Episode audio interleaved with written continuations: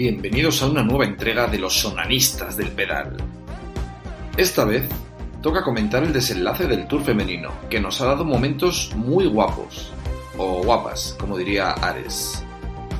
Balonia terminó. También disfrutamos del espectáculo músico deportivo que nos ofrecieron la Ordiciaco, la Clasicoa y el Circuitoac de Gecho, joder. Bajando un poco por las Españas, también se celebró la Vuelta a Castilla y León. Y por último, un Tour de Polonia que ha empezado. En este caso, no será tan fácil de conquistar. Por último, comprad la puta camiseta. ¡Pa'lante!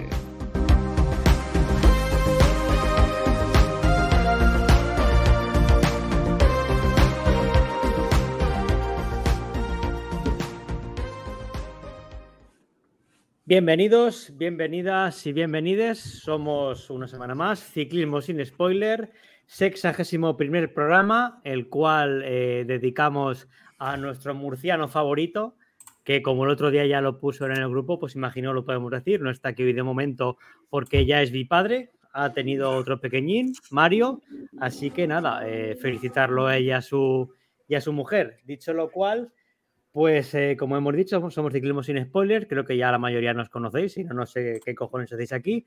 Somos un, ecosistema relacionado con el mundo del ciclismo, donde nuestro epicentro es un, canal en Telegram donde os vamos informando de eh, desde dónde ver la etapa de, de, cada día, ya que sobre todo ahora en verano, pues claro, la mujer o el hombre, lo que tenga cada uno, pues os hacen ir por ahí, no podéis ver la etapa y cuando llega la noche decís, ¿y ahora qué veo yo? Pues os metís en nuestro canal y a partir de ahí pues veis nuestra recomendación. Dicho lo cual, como siempre decimos, suscríbanse y por favor denle a like al podcast. Dicho lo cual, Pandis, buenas noches.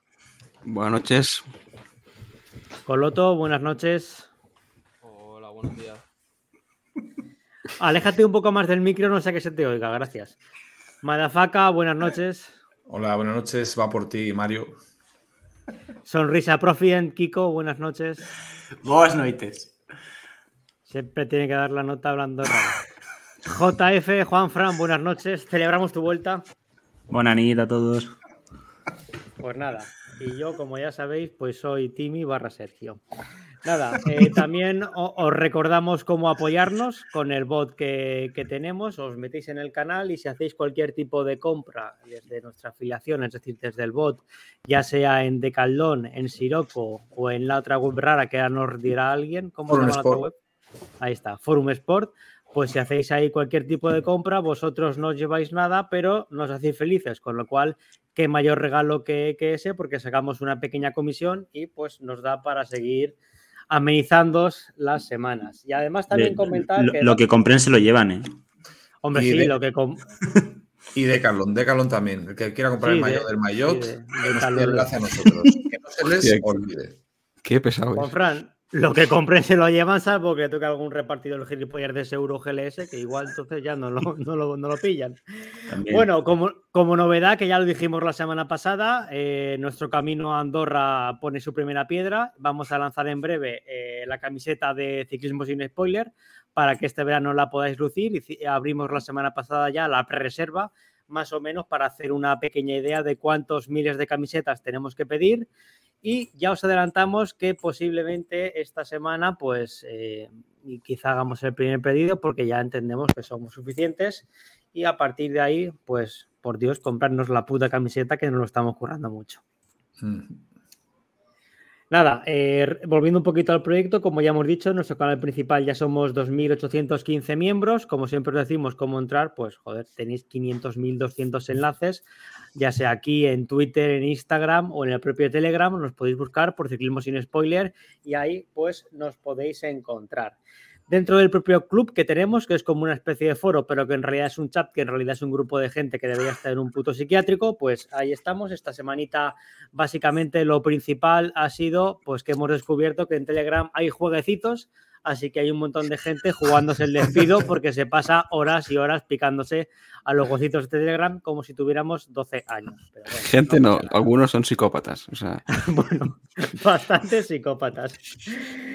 En fin, nada, eh, dentro de lo que es el, foro de ciclismo pro, pues esta semana un, señorito, señor, sí, o señorite, ha tenido a bien pegarnos un pequeño tirón y nos ha llegado una crítica por el tema de que la semana pasada estuvimos comentando que quizá Mojoric se pasó un poquito expresando sus sentimientos.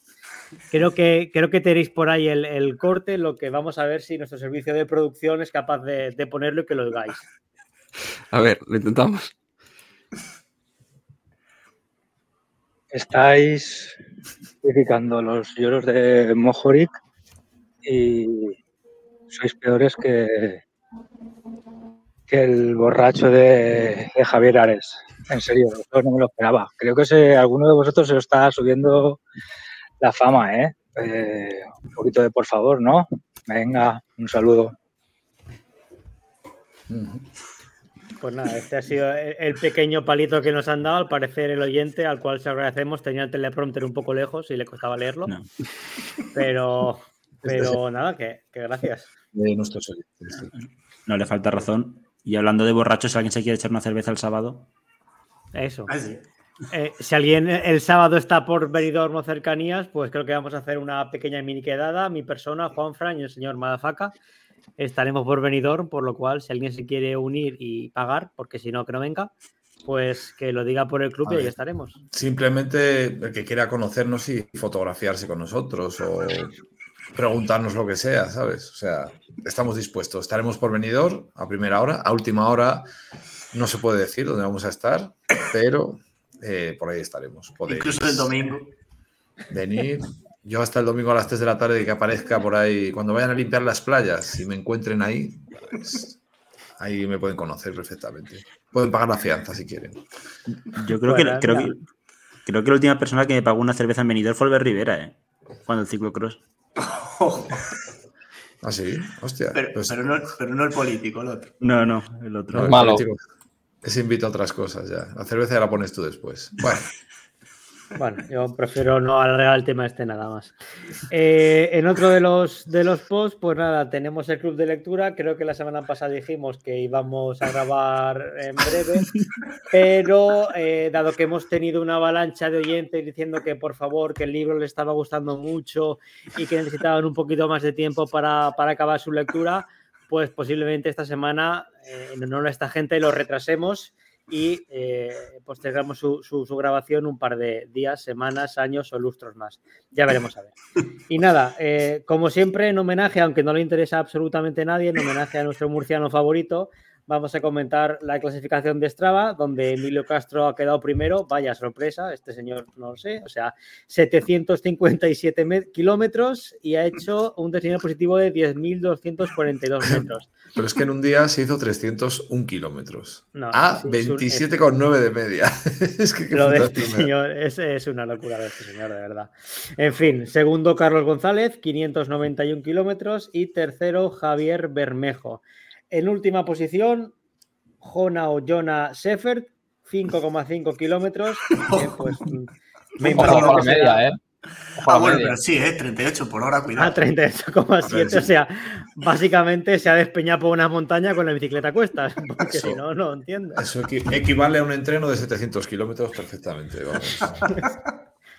Ah, no, no, Jonas, si, si, estás bien, manifiéstate. Y, nada, penúltimo, David Santiago con 20,5 kilómetros, lo cual para nuestro amigo Carlos, el Carlos, nuestro Carlos, sería ya una especie de ultra. Dicho lo cual, salvo que alguien quiera añadir algo más, pues yo creo que ya podemos empezar con el análisis de, de las carreras. Simplemente recordar que compren ustedes la maldita camiseta. Gracias. Tour de Francia femenino. Venga, eh, a ver si Madafaka, que está debajo de la silla, se puede volver a subir. Ahí estamos. Muy bien, Madafaka. El Tour femenino, ¿te parece si empezamos con la etapa 3, ya que la semana pasada comentamos las, las dos primeras? Sí, sí, sí, perfecto. Siento mi pequeña ausencia. Es que he cambiado de ubicación la mesa y me acabo de dar antes una hostia contra el radiador con el codo. De eso que te queda la mano así tonta, así como para echar azúcar a las tartas y estaba moviendo el, ordenador de sitio. Bueno, vamos con el tour femenino. Empezamos con la etapa 3. Eh, vamos a ver. Eh, eh, Me ha, tocado alguien el guion, a que sí. ¿Es posible que no lo tengas abierto o que a lo mejor estés en otra versión diferente? ¿Lo tienes ya? Bueno, retomamos el Tour femenino. Eh, las dos etapas anteriores, eh, la situación quedó tal que así. La general estaba liderada por Kopecky, seguida de Liper a casi un minuto y Ashley Mulmalpasio a 1.05, tras dos etapas de poca trascendencia.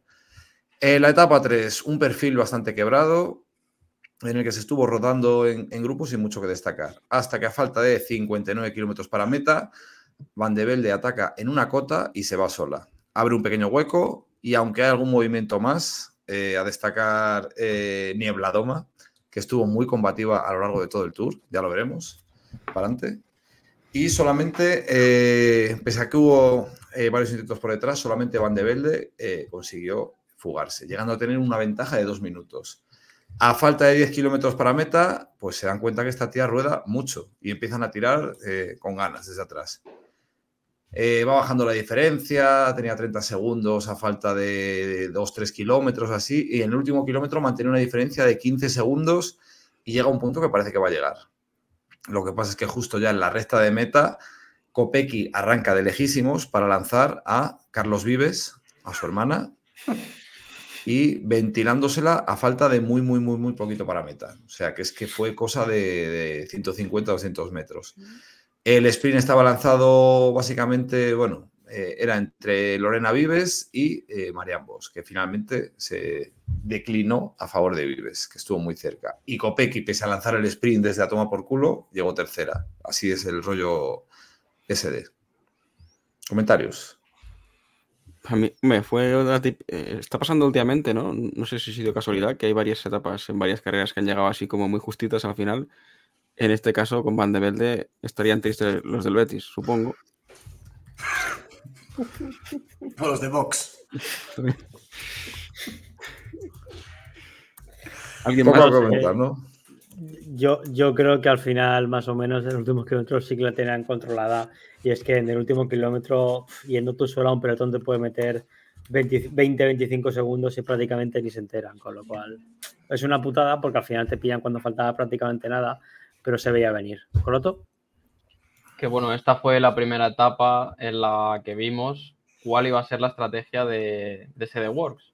Que básicamente eh, dijeron desde este día que ellas no tenían que tirar para nadie y que ya se podían espabilar las demás.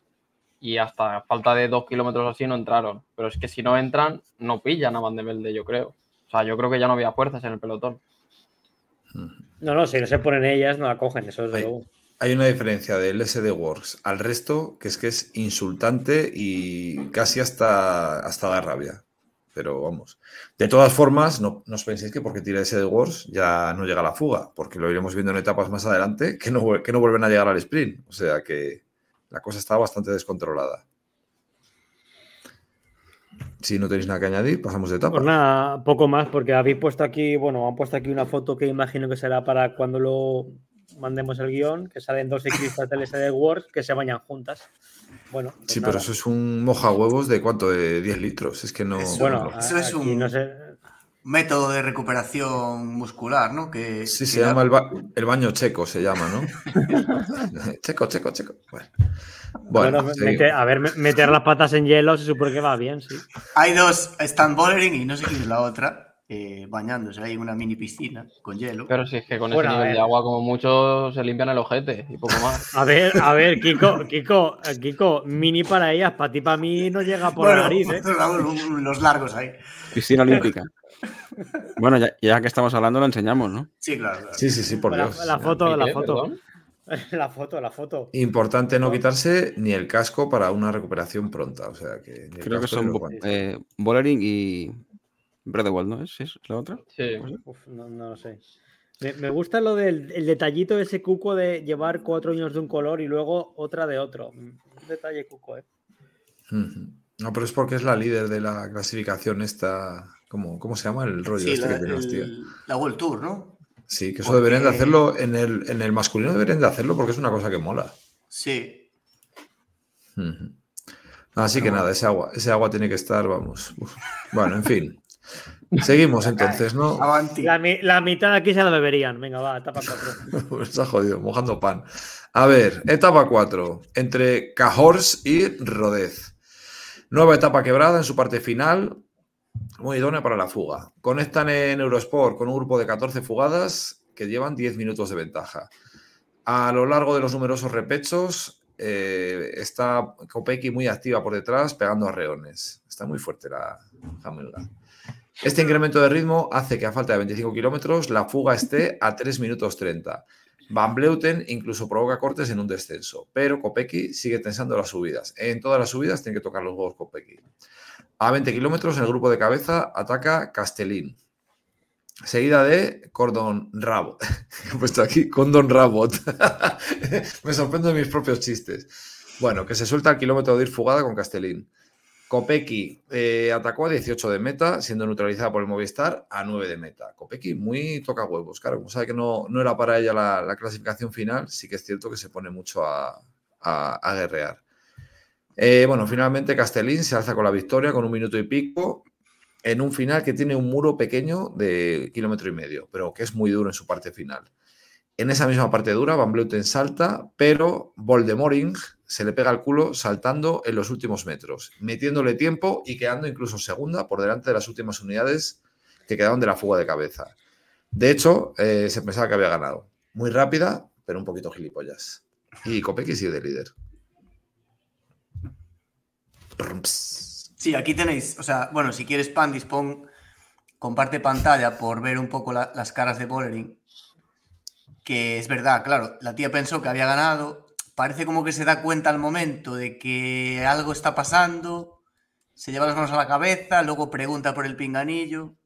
O sea, es que realmente celebra por si acaso. Yo creo, Claro, porque ya de primeras que se levanta con los Sí. brazos así, preguntando. Sí, sí, se levanta como dudando y. O sea, celebra como dudando y de hecho luego creo que lo dice en la entrevista, que dijo, bueno, yo celebré por si acaso y si, si era que sí ya tengo la foto y si no, pues esa foto nunca saldrá a la luz o algo así. Pues acapara protagonismo y que es lo que quiere ella siempre. Y ya está. sí. Sí, bastante. Pero bueno, de todas formas es que esta etapa era muy difícil de controlar y Castellín, la verdad es que mola un huevo esa tía lo, lo combativa que es, ¿eh? Se le ve que tiene el espíritu quick step. Esta tía hay que, hay que tenerla en cuenta siempre. Pero sí es del Alpecin, ¿no? No, no, no, no, tiene el espíritu quick step, no significa que sea Ah, de, vale, vale. da igual que sea del, del Puertas Mavisa. Pero, pero ¿era era un chiste o no? No, no, no, no, joder, coño, que he hecho yo el guion, me lo estoy tomando muy en serio. Ya meto mis perlas según lo leo, joder. Bueno, Castelline viene del, del, del CX.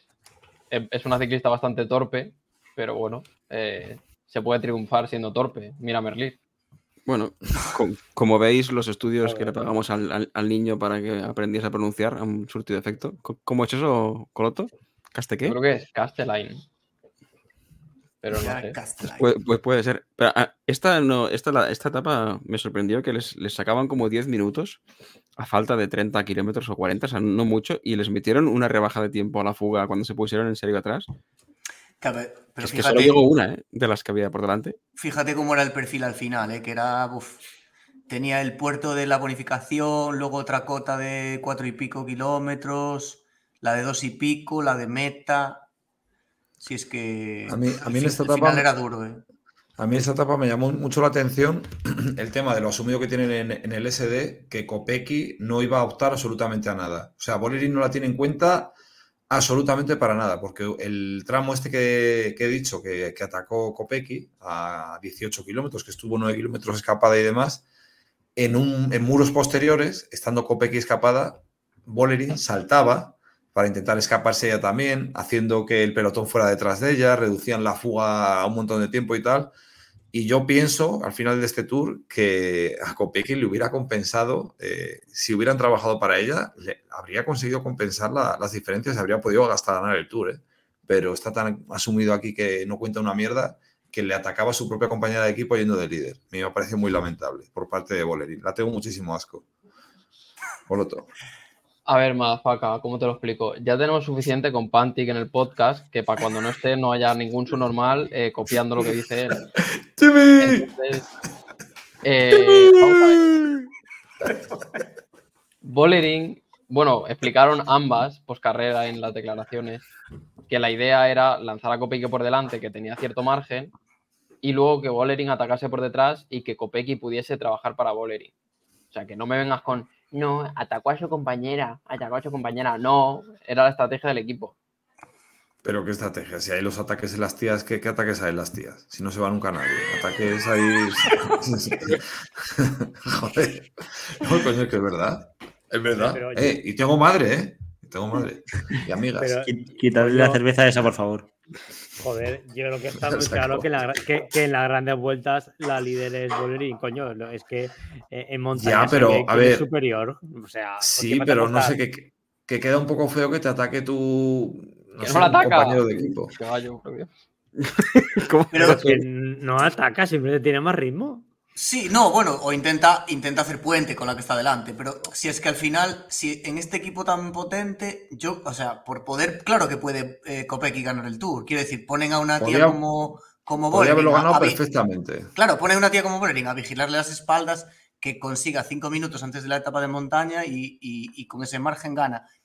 Claro, si, si, si hasta Reuser te diría que puede ganar el Tour en ese equipo, si yo- trabajan totalmente para ella, pero claro. yo me acuerdo en el, en- en el Sky, el tour que ganó Thomas, eh, Thomas siendo de líder, podía haber trabajado, no sé, eh, para Froome o algo así, ¿no? Decir, bueno, pues venga, Froome es el líder, yo aunque vaya, aunque vaya de amarillo, me, me, me tengo que joder y, y demás, pero no. Está Thomas de líder, no- vamos a respetarle, vamos a intentar ganar el tour con Thomas, no sé, No pero en este no caso el rol. Es como el Jumbo, no es lo mismo que, que vaya de líder Roglic y ataque Vingegaard, por ejemplo, o al revés, a que vaya de líder Van Aert y digas, no, no, por eso que Vingegaard no ataque. Hombre, ¿cómo no va a atacar? Sí, a No lo mejor luego pero- Van Aert hace segundo, sorprendentemente, Pero pero, no lo es que, que lo- vamos a seguir viendo, eh, viendo lo vamos a seguir viendo a, a- a lo largo del tour, pero que es que, mm, joder, coño, que ataque otro. Es que en la, en la etapa del Tour Malet, a lo mejor Bolerín tenía que haber dicho, bueno, pues que ataque otro, a ver. Y es que a lo mejor ese otro no hubiera habido, no hubiera llegado a atacar. O sea, Bolerín gana el Tour porque ataca a Kopecky. Bueno, pero ya lo veremos más adelante. Si no ataca a nadie, ¿qué va a atacar? Van Bleuten si va para atrás. O sea que, bueno, que, que es Bueno, curioso en, que en la etapa el- del Tourmalet tiene que atacar porque iba nivelado por delante. Solo para empezar. O sea, que no iba a ganar Kopecky el Tour porque quedó. En ese momento iba a cuarta. Al final de la, de la etapa iba cuarta en la general. Es que yo creo que ha sido una sorpresa para ella y para su equipo que haya rendido también, pero no se lo esperaban y era lógico que, la, que su baza a la general fuese Bolerín, que había Bolerín. sido segundo en el Tour el año pasado. O sea, bueno, no sé, era como. Es A que incluso Reuser, Incluso Reuser, que tenía más motivos con el año que lleva para optar a ganar el Tour, la- desde el primer día se vio que iba ahí a, a currar. O sea, A ver, que está bien que tengan claro el, el liderato, pero yo pienso que, joder, hay que, no sé, macho, que no sean, ni siquiera improvisan, o sea, que no fingen, que no, no guardan las formas. Directamente dicen, no, no, que da igual quién esté de amarillo, quién está, que esta es la líder, y así se gana un tour. Pero me parece cuanto menos curioso. Que Kopecky Y- también aguanta tan, aguanta tan cerca porque Bolerín es su compañera, porque si no, cuando se va con Van Bleuten, se pone a, rele- a relevarse y, y la Kopecky le cae una minutada. Coloto. Nada, que esto es lo que hemos dicho por el grupo, hemos estado diciendo que punto número uno, eh, si Kopecky está en otro equipo, eh, Kopecky queda a 8 minutos en la general, porque Bolerín habría atacado el primer día, seguramente se habría podido ir con Kopecky fácilmente, y habría atacado los días siguientes y habría hecho lo que le habría dado la gana. Se habría ido en Aspen y habría relevado, etc, etc, etc. O sea, es que mm, Kopecky queda segunda, que ya lo veremos ahora, eh, porque está en ese de Works, con Bollering. O sea, no es pese a, es gracias a, que no es lo mismo. Hombre, a lo mejor Bolerín, si Kopecky está en otro equipo, hubiera gastado más también, porque lo- hubiera estado obligado a atacar en todas las etapas. Y llega como se gasta el Tourmalet, no llega... Es que yo creo que llega con un Fresquita. gas que pff, Bolerín podía No, es que le- correr otra semana más. Sí. Yo, creo- yo creo. vamos.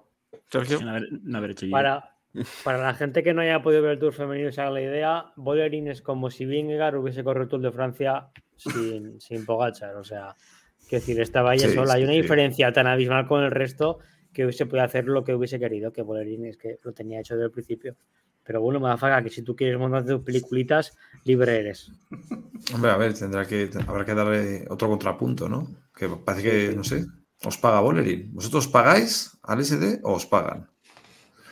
Bueno, ¿alguna cosa más? Que veo aquí anotaciones, sanciones A de ver. etapa, Hansen. Com- comentar lo de que en esta etapa se empezó con lo de los. Porque esto es, bueno, importante, entre comillas.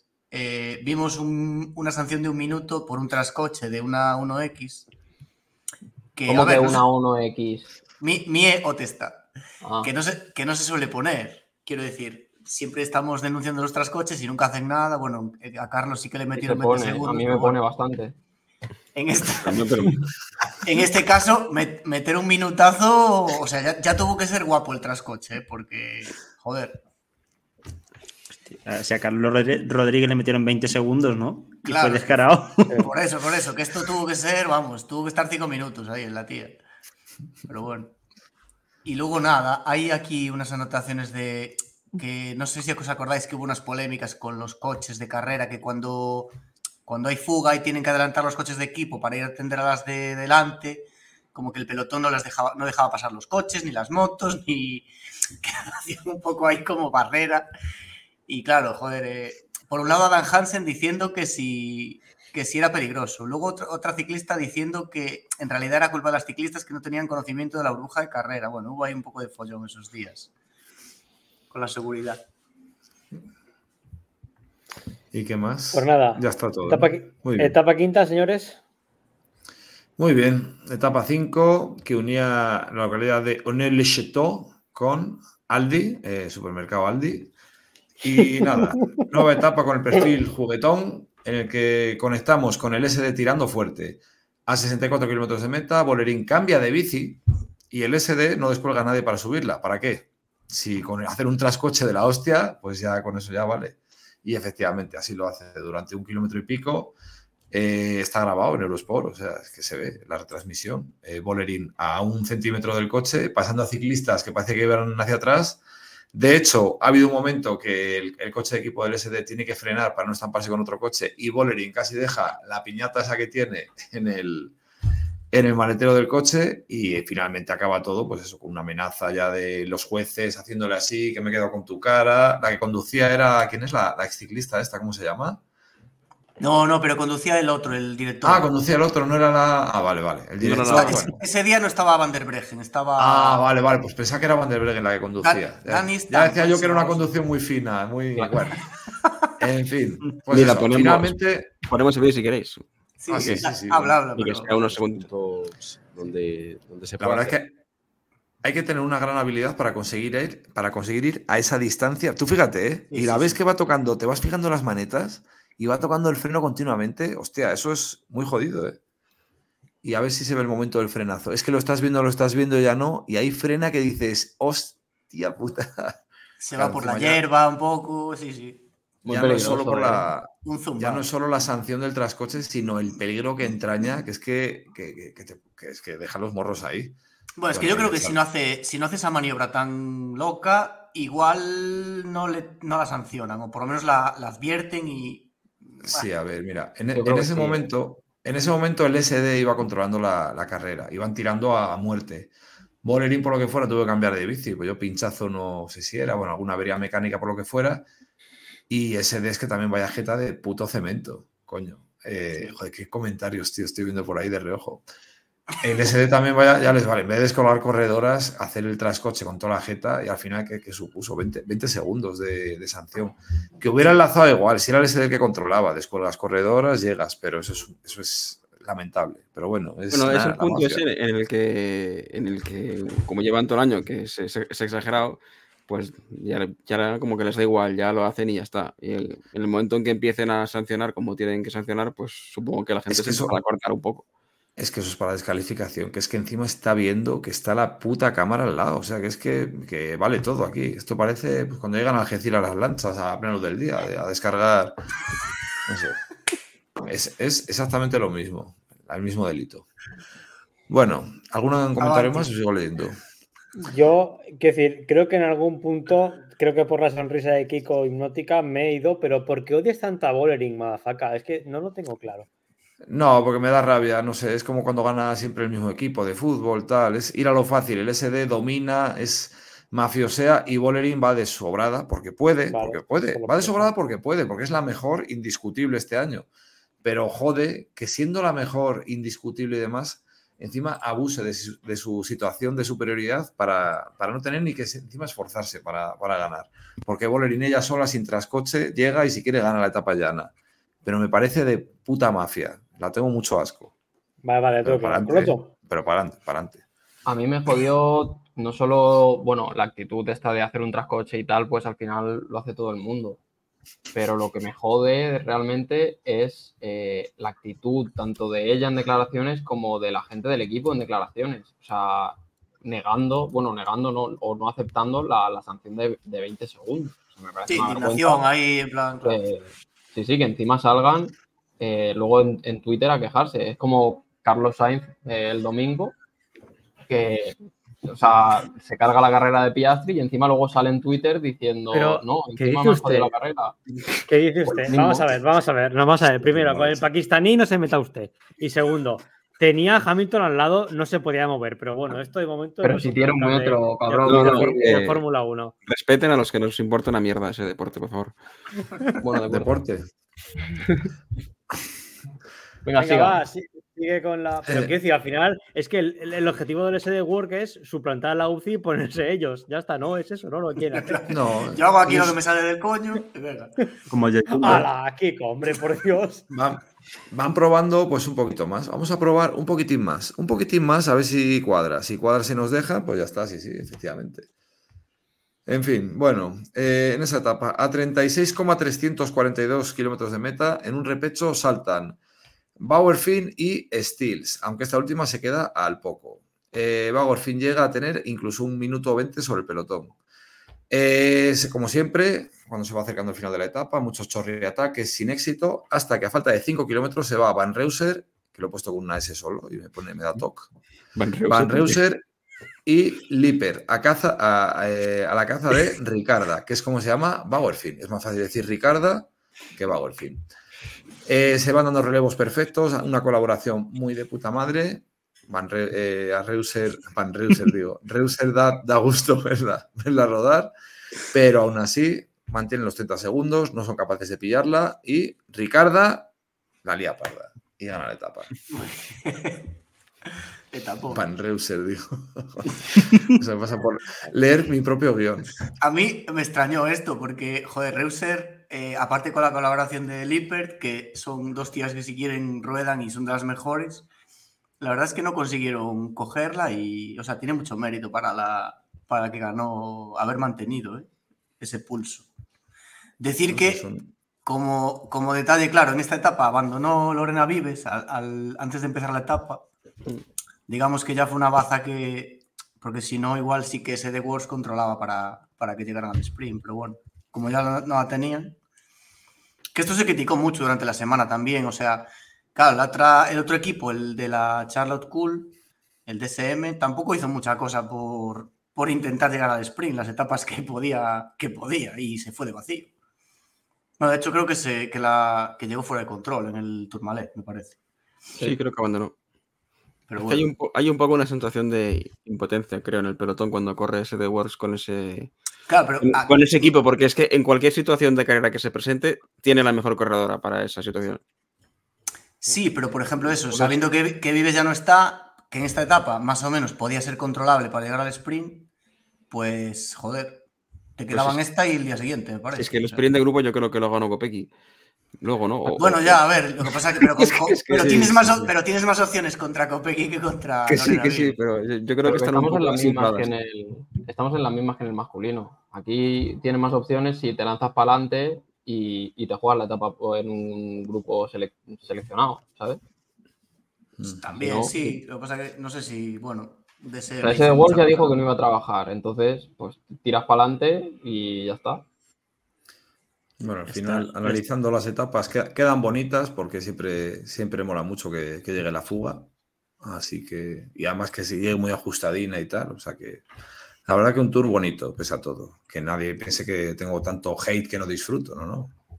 He disfrutado como una perra. Venga, Está- seguimos. Que Está mirando lo que, ha, lo que ha dicho Kiko de, de Cole, que sí que es verdad que llega fuera de control en el Tourmalet.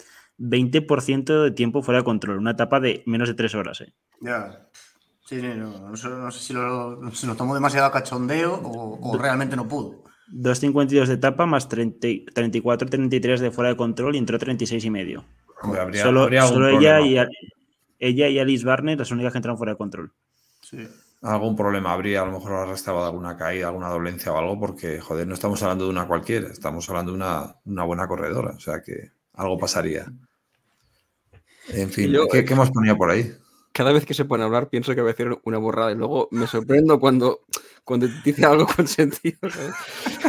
No, no, a ver, en este caso, como, como he, como he hecho yo el guion y he hecho todo, me cuesta decir chorradas Joder, porque, tío. joder, me lo, me lo tengo muy empapado. Hostia, Para una Balonia, vez que que no, lo he- que no- ¿Qui- ¿Quién ha hecho yo el guion, mafaca? Que no me, no me queda claro. ¿Quién ha hecho el guion? digo que para Balonia, que no me he visto ni una puta etapa ni siquiera, creo que he visto alguna, pues ya me voy a dedicar a pensar gilipolleces mientras habláis, así que bueno, tranquilos. No, tranquilo. porque ha- habrá colaborado en tres guiones en, en 60 capítulos y, siempre que lo ha hecho, tío. cuando lo hace, lo dice 50 veces, pero luego los que se pegan la currada día tras día como que pasan desapercibidos. No es que yo he hecho este y no vuelvo a hacerlo la puta vida, esto es un coñazo. en fin. Eh, ¿Qué de- declaraciones de Van der Breggen había por ahí? Eso que. Sí, lo que decía. Coloto, que básicamente que como que no eh, que estaba como indignada, sorprendida por lo de los 20 segundos. No sé. Chorra- chorrada, vamos. Venga, Sí. etapa sexta. A ver, la etapa sexta que iba. Hostia, este es un etapón, ¿eh? Entre Aldi y Blackjack. A ver, etapa sin mucha complicación. Lo único reseñable para mí ha sido la mejor etapa del Tour. eh, que a 89 metas se formó una fuga del día que tiraron para adelante, pero muy para adelante además, porque iba Sandra Alonso, Emma Nosgar y eh, Agnieszka. Agnieszka, esa no sé quién es, pero bueno, con, E- con Emma y con Sandra nos vale. Eh, No, se tiran que- fugadas. que la otra también tela. ¿eh? Sí, Bueno, es que- no caigas tú también. Pandis, Pandis, es usted el contrapeso, por favor. No, hay, hay no- que empezar no- a poner. no- no se cambie de barco que se hunde la canoa. Es que ese, ese día tuve barbacoa, fíjate, es la única etapa que me he perdido. Bueno, eh, a 5 kilómetros de meta aún mantienen 30 segundos después de ir todo el día fugada. Y parece que les van a trincar y que todo se acaba. De hecho, eh, Sandra pierde la parte delantera y se queda a 4,5 kilómetros del grupo. Aún así, las dos de cabeza restantes mantienen el pulso al pelotón con 10-15 segundos. Finalmente, Emma saca todo su poderío Dios, y a 600 metros ataca a su compañera rodando como un puto misil hasta meta. El pelotón llega a menos de un segundo, o sea, el típico sprint de llegadores, de, que te pillo, que no, que no tal, y llegó. Poderío total porque ese ataque a 600 de meta es que recordó a, vamos, al puto Cancelara o a los llegadores estos de, de los 90, Steve Power y gente así. Una, una pasada. La verdad es que muy recomendable verlo. Entrar en el canal y ver las recomendaciones nuestras porque es- está muy guay esta etapa. Y eso que no la vi. Sí, a ver, aquí, hombre, la Emma iba, llevaba, ya se le veía en la fuga que llevaba unas patazas, porque, a ver, era la que, era la que más relevos daba, yo creo, y, y, hombre, resistir 90 kilómetros ahí delante, pues tiene su, tiene su mérito. Eh, eh, Sandra ya se vio al final que iba con lo justo y el, lo que dice Madafaka, el sprint, el ataque sprint ese a 600 metros, cuidadito, ¿eh? porque casi no, casi no se sienta hasta el final. O sea, la tía, nada, nada, una exhibición. Derroche de vatios, la verdad. Una pena que Sandra le faltó dar el, el- el do de pecho, pero bueno, que hubiera llegado. Joder, eh, Sandra es una tía rápida, joder. Lo que pasa es que llegó, llegó fundida, claro, no pudo llegar a disputar. Sí, Bueno, ya y- desde el kilómetro 30 a meta se la veía bufando y no. Ella viene, ella viene de la pista, ¿no? O sea, rápida es, lo que pasa que llegó sin fuerza, pero vamos. Sí. ¿Alguna chorrada más? No, Ah, bueno, yo, por decir algo en serio, eh, que me, me invocó Kiko cuando Emma Norgard, ¿no? Se puso en fuga. Como ya Sí. preveyendo lo peor, que se le iba a girar otra vez la tostada. Sí. No, no, la verdad es que eh, dijimos al principio de, bueno, a mitad de temporada que tenía que acabar de definir qué tipo de corredora quiere ser. Y bueno, no sé, quizás en este, este, este tipo de carreras o etapas es lo suyo, porque en velocidad punta ha perdido un poquito respecto a otros años.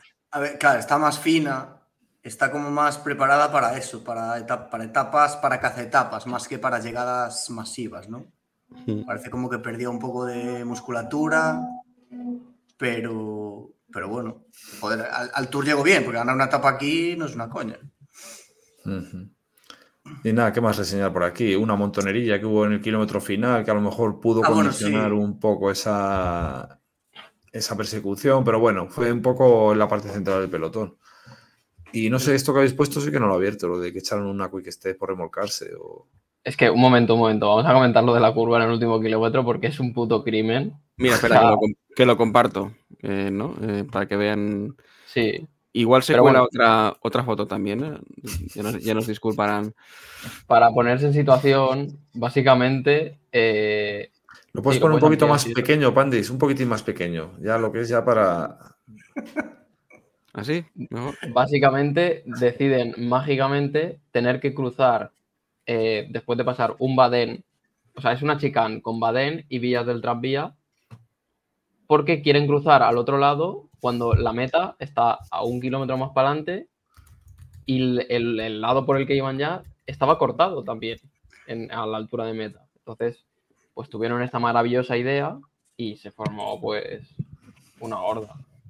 Mm. Si, Ah, sí. esto, si esto le parece una idea maravillosa, espere usted, espere usted el año que viene que los Juegos Olímpicos son en París y va a ver usted lo que son capaces de hacer los gabachos. Tranquilo. Y hablando de curvas, ¿no? Como decíamos. Sí, sí. Sí, Continúa la moda de meterse en un caldero. No sé. Sí, siguen bañándose juntas. eh, en este caso eran las de UAE. eh, Pero el, el Tour de Sudán no es en febrero por ahí. Gas- Gasparrini y no sé quién era la otra. No la va. conozco, la verdad. En Sudán no hay agua. Ah, bueno, y una cosa aquí, sí, lo del, lo del Quick Step, que echaron a. O sea, porque, claro, sigue, sigue la, los jueces implacables y echaron a una del Quick Step, a la sprinter esta finlandesa, ¿no es? Sí, Sí. Lota Gentala. Esta. Que parece ser que se remolcó, o sea, no hizo otras coches, sino que ya directamente se remolcó y la echaron. El equipo luego dijo que había sido, que estaba enferma y que la sostuvo con un bidón 10 segundos, pero bueno, lo que te cuenta el equipo, pues si, si dice 10 segundos serían 30 y claro, yo qué sé, remolcar 30 segundos a alguien o 20, pues hombre, sí que empieza a ser ya motivo de expulsión. Pero bueno. JF.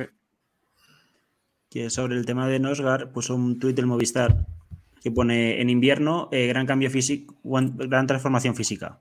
En marzo eh, se rompió la, la clavícula y en julio primera etapa del, del Tour de Francia a que gana. Las cosas llevan tiempo y esfuerzo y lágrimas, pero todo merece la pena. Y eh, pone las fotos de Manosgar.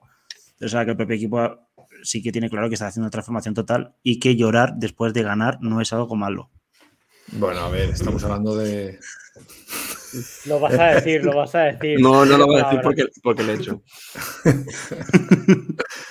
Son peores los tíos cuando lo hacen. Venga, seguimos. Bueno, un momento, un momento. Ah, Que os habéis saltado una cosilla. Y es que eh, a colación de esto del drafting, ¿no? Se llama drafting, Kiko confirme. Eso es una Eh, película, una película todo gas. Se ¿no? llama. le- o sea, no sé, me salió un tweet en, en Twitter, no va a ser en Instagram, eh, de un ciclista que estaba en, en corriendo el, X. el, el Tour de República Checa o Checoslovaquia para los más Checo, checo. Eh, y básicamente Tobias Naken eh, dice que mola eh, ir en el grupeto y, y ver a todos los demás ciclistas ir cogidos del coche, básicamente, y tú estar solo persiguiendo solo. Eh, entonces, se ve que le comentó a uno de los jueces de carrera, entiendo que DS significa juez, eh, que estaban haciendo trampas y el juez le dijo que no, que realmente no. No, DS debe ser, debe ser director deportivo, ¿eh? Yo creo que le debe decir a uno de los. Sí, debió de decirle a uno de los, de los directores que estaban haciendo trampa. Y claro, el, el cabrón les dijo que no. Pero, pero sí, sí, debe ser un escándalo eso, ¿no? O sea, una frustración. Sí, es un poco como el, el ejemplo este del Giro Sub-23, más o menos, yo creo. Y bueno, Sí, obviamente pues no sancionaron a nadie en, en esa carrera. Sí. No sé, eso es muy, es muy lamentable chivarte de algo así. Una cosa que se hace de siempre, ser un, ser un gilipollas. El único tonto que nos agarra un coche, yo me chivo y encima me dice el juez, "Ah, por culo. Pues este está el puto pelo. O sea, vale, sí. Vale. Yo quiero ver que lo, o sea, con toda esta retaila de sanciones y expulsiones y tal, a ver si lo aplican en, joder, que lo apliquen en el masculino, que tengan huevos y en carreras importantes masculinas lo hagan también. Porque sí, que luego echaron en el Mundial Sub-23 a la holandesa que, le- quiero decir, que lo apliquen realmente en una carrera importante y se dejen de historias. A ver si tienen huevos. No como ellas. Venga, seguimos. Eso. Bueno, ¿Algún- ¿Alguna gilipollez más? Etapa reina, va, va. Vale, la etapa 7. Entre la Nemmezan y el Tourmalet. Sube el Tourmalet. parecía Jolimbo tú con el colacao en la boca. Perdón, que toso. Desafío del Venga. Tourmalet, chavales. Me he Venga, subido todos estos, todos estos. Bueno, etapa reina, reina, que pese a tener 90 kilometrazos, bueno, suben el Col d'Aspen y el Tourmalet. Muchos movimientos sin éxito hasta los mismos pies de las PEN, donde Movistar quema a todo el equipo a falta de 5 kilómetros para coronar. Eh, destacar a, a Liper, que es la que más tiró y la que más dio todo. A esos 5 kilómetros para coronar atacó Van Bleuten. Le siguieron las de siempre, eh, Niebla Doma y Voldemorin. Niebla colabora, pero la del SD pasa. Cierto es que detrás va Kopecky y más gente de su equipo. Aunque todos sabemos que ya se la pela, pero bueno, que con esa excusa ya no tenía que, que tirar ni demás. En el descenso, nuestra amiga Niebla se pira, quedándose el dúo Pimpinela juntas. No colaboran nada y nos ofrecen un show rollo Sálvame Limón con eh, hasta que son absorbidas por el grupo de la líder. Se van poniendo caritas, una le hace así, otra le hace así cosas de tías y bueno, al final es un poco también destacar, bueno, no sé si ahora o después, pero bueno, un poco lamentable la actitud de Fíjate que no la pone ver a Wallery, pero escuchar a Laura Álvarez y a Ruano hablando de esto es que, es que madre mía, reunión, reunión a la verdulería en la cola. Bueno, en fin. Eh, a ver, Nieguadoma saca un minuto a los pies del Tourmalet. En ese momento eh, se pone en cabeza, bueno, en cabeza del grupo perseguidor eh, Reuser, que se pone a tirar a lo puto bestia, llegando a reducir la distancia con Casia hasta los 5 segundos. O sea, la tenían ahí a la vista, ya estaba ya pillada. En ese momento justo Reuser se abre, porque ya no podía más, y nadie tira. Se quedan mirando todos unos a otros como las vacas al tren. Con lo cual, nuestra amiga Niebla vuelve a tirar para adelante y aumenta otra vez hasta los 45 segundos la distancia. Hasta falta de 10 de meta. Del grupo este de favoritas, pues la única que, que estaba mínimamente ofensiva era la Bus, pero la Bus atacaba como Holanda, como Holanda. O sea, decían que se atacaba y lo que hacía era ponerse de pie, avanzaba medio metro, todo así muy, muy suave. En fin, Kopecky seguía aguantando en ese grupo, que es otra es lo que estábamos comentando antes, pero bueno, os tiráis a mí, pues que os dé por culo. Eh, total, la cosa iba tal que así, hasta que a falta de 5,6 kilómetros de meta, Bolerín dice, señoras, que os den por culo. Mete un hachazo y en 600 metros pilla a, a nuestra amiga Niebla. Van Bleuten aguantó detrás de... ¿cuánto- ¿Qué puse aquí? Detrás de Bolerín, aguantó lo que duran dos peces de hielo en un whisky on the Ross. Imposible aguantarla. Van Bleuten se la veía que iba totalmente reventada. O sea, la táctica de, de lejos, de, desde las PEN, ponerse a saco y tal, no funcionó. Pero bueno, tenía que intentarlo. Y nada, Bolerín en meta metió dos minutos a Niegadoma, eh, dos minutos y medio a Van Bleuten, que fue tercera, tour sentenciado. O sea que realmente estuvo muy bonita la etapa, recomendamos cuarenta y pico kilómetros, o sea, todas todas las PEN con tiempo, pero fue bonito, pero tampoco ha tenido tanta emoción porque es que Bolerín iba tocándose eh, la pepitilla. Comentarios. Bueno, al final yo, yo creo, por mucho que le pese a, a Pantic, que aquí ya se da el relevo que, que lo normal hubiese sido que se hubiese dado en, en la Vuelta a España y aquí ya pues Bolerín sí que supera clarísimamente a Nemik, que, que desde luego es una ciclista histórica y que tiene una carrera impresionante, pero que aquí ya ha quedado eh, claramente superada por Bolerín, entiendo yo. O sea, no tuvo absolutamente nada que hacer. Con lo cual, pues lo siento por, por Pantic, aunque entiendo que si él estuviese aquí sacaría alguna teoría conspiranoica suya diciendo que realmente no sé qué, que se tuvo que parar a alguna historia de esas. No, diría que venía cansada del giro. Sí, y, Pues que- sí, y que lo la otra tenía que estar expulsada por el trascoche peligrosísimo que han- el que hubo vidas en juego, básicamente. La- el mayor eh, ridículo de la historia del ciclismo. ¿no? Sí, uno, uno más, ¿no? Una semana más. Además, fue, fue épica la. O sea, épica, no en sí la etapa, que es que, bueno, estuvo bien, pero por, por el tiempo, ¿no? Que, que había, que había como niebla. eh, no sé Sí. si llegó a llover, pero se veía como. Había como poca luz, ¿no? Y con, había bastante afición en las. Ya sé que Kiko se puso triste porque no hiciera un sol de justicia, Una, una putada, sí, correcto. pero la verdad es que el mal tiempo lo hizo aún más épico. Sí, habían hecho, o sea, el horario fue de cuatro y media a siete y pico, porque supongo que para no coincidir con las otras carreras y aún encima con niebla, claro, al final llegaron con, con poquísima luz. Por mucho que estemos en verano, quieras que no, clima de montaña, sin, sin el día claro. Sí, Dale, no sé quién, quién estaba por ahí. Coloto, Coloto. Colo- Coloto. Sí, yo quiero comentar que esta probablemente sea la primera etapa, bueno, quitando la etapa 1, pero de las que hemos comentado hoy, creo que es la primera etapa en la que el SD Works juega bien sus cartas. eh, a, nivel de, a nivel estratégico, porque sí que es verdad que en las otras etapas habían dejado un poco que desear. Básicamente aquí eh, yo creo que Bolerín lo hace perfecto, sale al corte de, de Nieve Adoma y, Anemic y nos releva, porque tiene a Kopecky detrás. Siempre tenían como esa segunda baza. Y bueno, pues eh, aguanta hasta falta de 5 kilómetros y ahí dice, mira, voy tan sobrada que voy a pegar el ataque donde yo quiera y voy a ganar el tour donde yo quiera. Y así eh, también deja a Kopecky margen de, llegar al podio, porque Bolerín podía haber atacado prácticamente a, principio del puerto.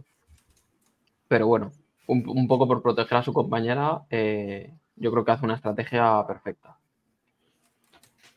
Sí, yo, yo estoy de acuerdo. eh, lo que pasa que fíjate tú que ese día fue de los que más polémica generó, porque lo que decía Madafaka antes, en la, propia, en, la, pre- en la propia retransmisión, criticando, pero qué hace Boring, pero esto qué es, pero no sé qué. Luego el Movistar poniendo tweets con justo el vídeo en el que se hablaba que hacía gestos, que si no sé qué. La gente también diciendo que, bueno, no sé. uh, Bueno, la gente es una hooligan y no tiene ni puta idea de ciclismo. Sí. O sea, no Claro. como nosotros. No, a ver, pero si, si al final, en, en la situación esa que se dio, una vez que se te va niblado, ni, niblador por, de- por delante, se te va, por lo que sea, porque fue medio en el descenso, un despiste, lo que sea, eh, es que ni Van Bleuten le interesaba tirar porque no va a llevar a la otra rueda, ni, ni Bollering va a tirar para no llevar a Van Bleuten a rueda teniendo a la líder por detrás. Es que no tiene sentido. Se les va una escapada, pues es lo que hay, chicas. No, a ninguna le interesa tirar por la otra, pues que nos absorban. Aún encima Bollering tiene dos compañeras que Reuser, lo que, joder, tiró hasta 10 kilómetros de cima como un animal, que ese terreno, quieras que no, no es el más duro del Tourmalet y te viene bien que te lo haga alguien. O sea, es que estaba, estaba cantadísimo, que era lo que tenía que hacer. Yo no sé tanta crítica en directo que hubo. En directo y después, va. Pues sí, son todas es- Cheats y sus multicuentas. No. Son todas cuentas de pan. A mí eh, sí que quería mencionar a Niebla Doma, que hacemos mucha broma, pero eh, hostia, vaya tour que ha hecho la tía atacando en un montón de etapas, o sea, con, con una agresividad y mucha inteligencia en carrera, o sea, no, es, la mejor, es la mejor carrera que yo le he visto. Siempre estaba ahí, que le faltaba un poquito, y le falta un poquito contra, Sí, contra Works, pero Pero un poquitín solo, ¿eh? Lo No, no, te tapón de, de Casia, ¿eh? Sí. sí, No, que es que, joder, se hizo, el Tourmalet se lo hizo solo, o sea, se hizo sola. No, y en Aspen colaboró en la fuga también, dio Aspen- relevos y demás, que la vez que fue generosa y estuvo agresiva en etapas que no tendría que serlo. Sí. O sea, que tenemos una, una corredoraza por delante, que da gusto verla. Lo que me jodería sería que ese de Wars la ficharas, que es, es que no me extrañaría nada, porque que digan, bueno, esta es buena, pues para aquí, para, para la mafia. ahora está, ahora está, está Canyon, ¿no? Ahora, en la... Pues, fíjate. Hijo de puta, qué bueno, qué sutil. Y si no he dicho nada. luego, a ver, tenemos aquí, para los amantes, yo sé que Pandis y Corotos encantan estos datos. Bollering, eh, los últimos 6 kilómetros del Tourmalet, 5,6 vatios kilo, que, por comparar, por hacer la cuñadez de compararlo con los chicos, en, en la etapa del Tourmalet ellos, aparte de Bollering, de, de Pogacar y que iban en otra liga, el grupo del maillot amarillo de Hindley, Carlos y todos estos, hicieron ese tramo en 5,8 vatios kilo, que, a ver, 5,8 versus 5,6, supongo que habrá unos segundos o un minuto incluso de tiempo, pero ojo que es un ritmo muy serio. Estamos hablando de la mejor con diferencia de chicas con los segundos mejores de los chicos, pero bueno, que oye, que es que la tía está, está en un estado de forma tremendo. Bollering. ¿Y, y, y lo de que la etapa fuera de juveniles? Bueno, lo que pasa es que eso, yo qué sé, sí, 90 kilómetros, hombre, dos puertos, por lo menos un encadenado decente.